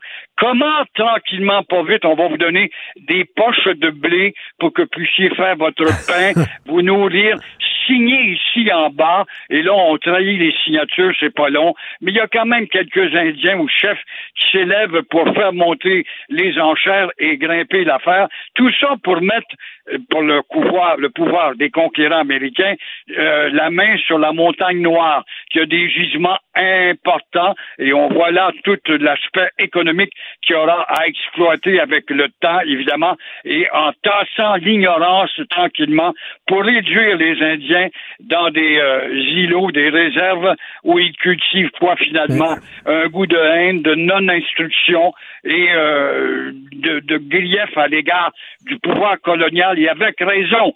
Et en 80, il avait décidé de bloquer l'expansion et c'est là que Marlon Brando, moi je me rappelle de ça parce que ça m'avait un peu saisi de voir que Marlon Brando était allé se mêler Ben avec eux, puis euh, il tenait la, le défi avec les carabines face au pouvoir militaire américain qui nous fait réfléchir sur ce que c'est que petit à petit l'empiètement. Et là, on exigeait d'eux, vous deviez vous habiller comme des Américains, oubliez vos costumes de bouffons, vous deviez porter des chapeaux de cow-boy, vous devriez ab- abandonner votre langue. On voit petit à petit comment est-ce que finalement le colonialisme a passablement bien réussi. Et ça s'intitule comment, ce film-là?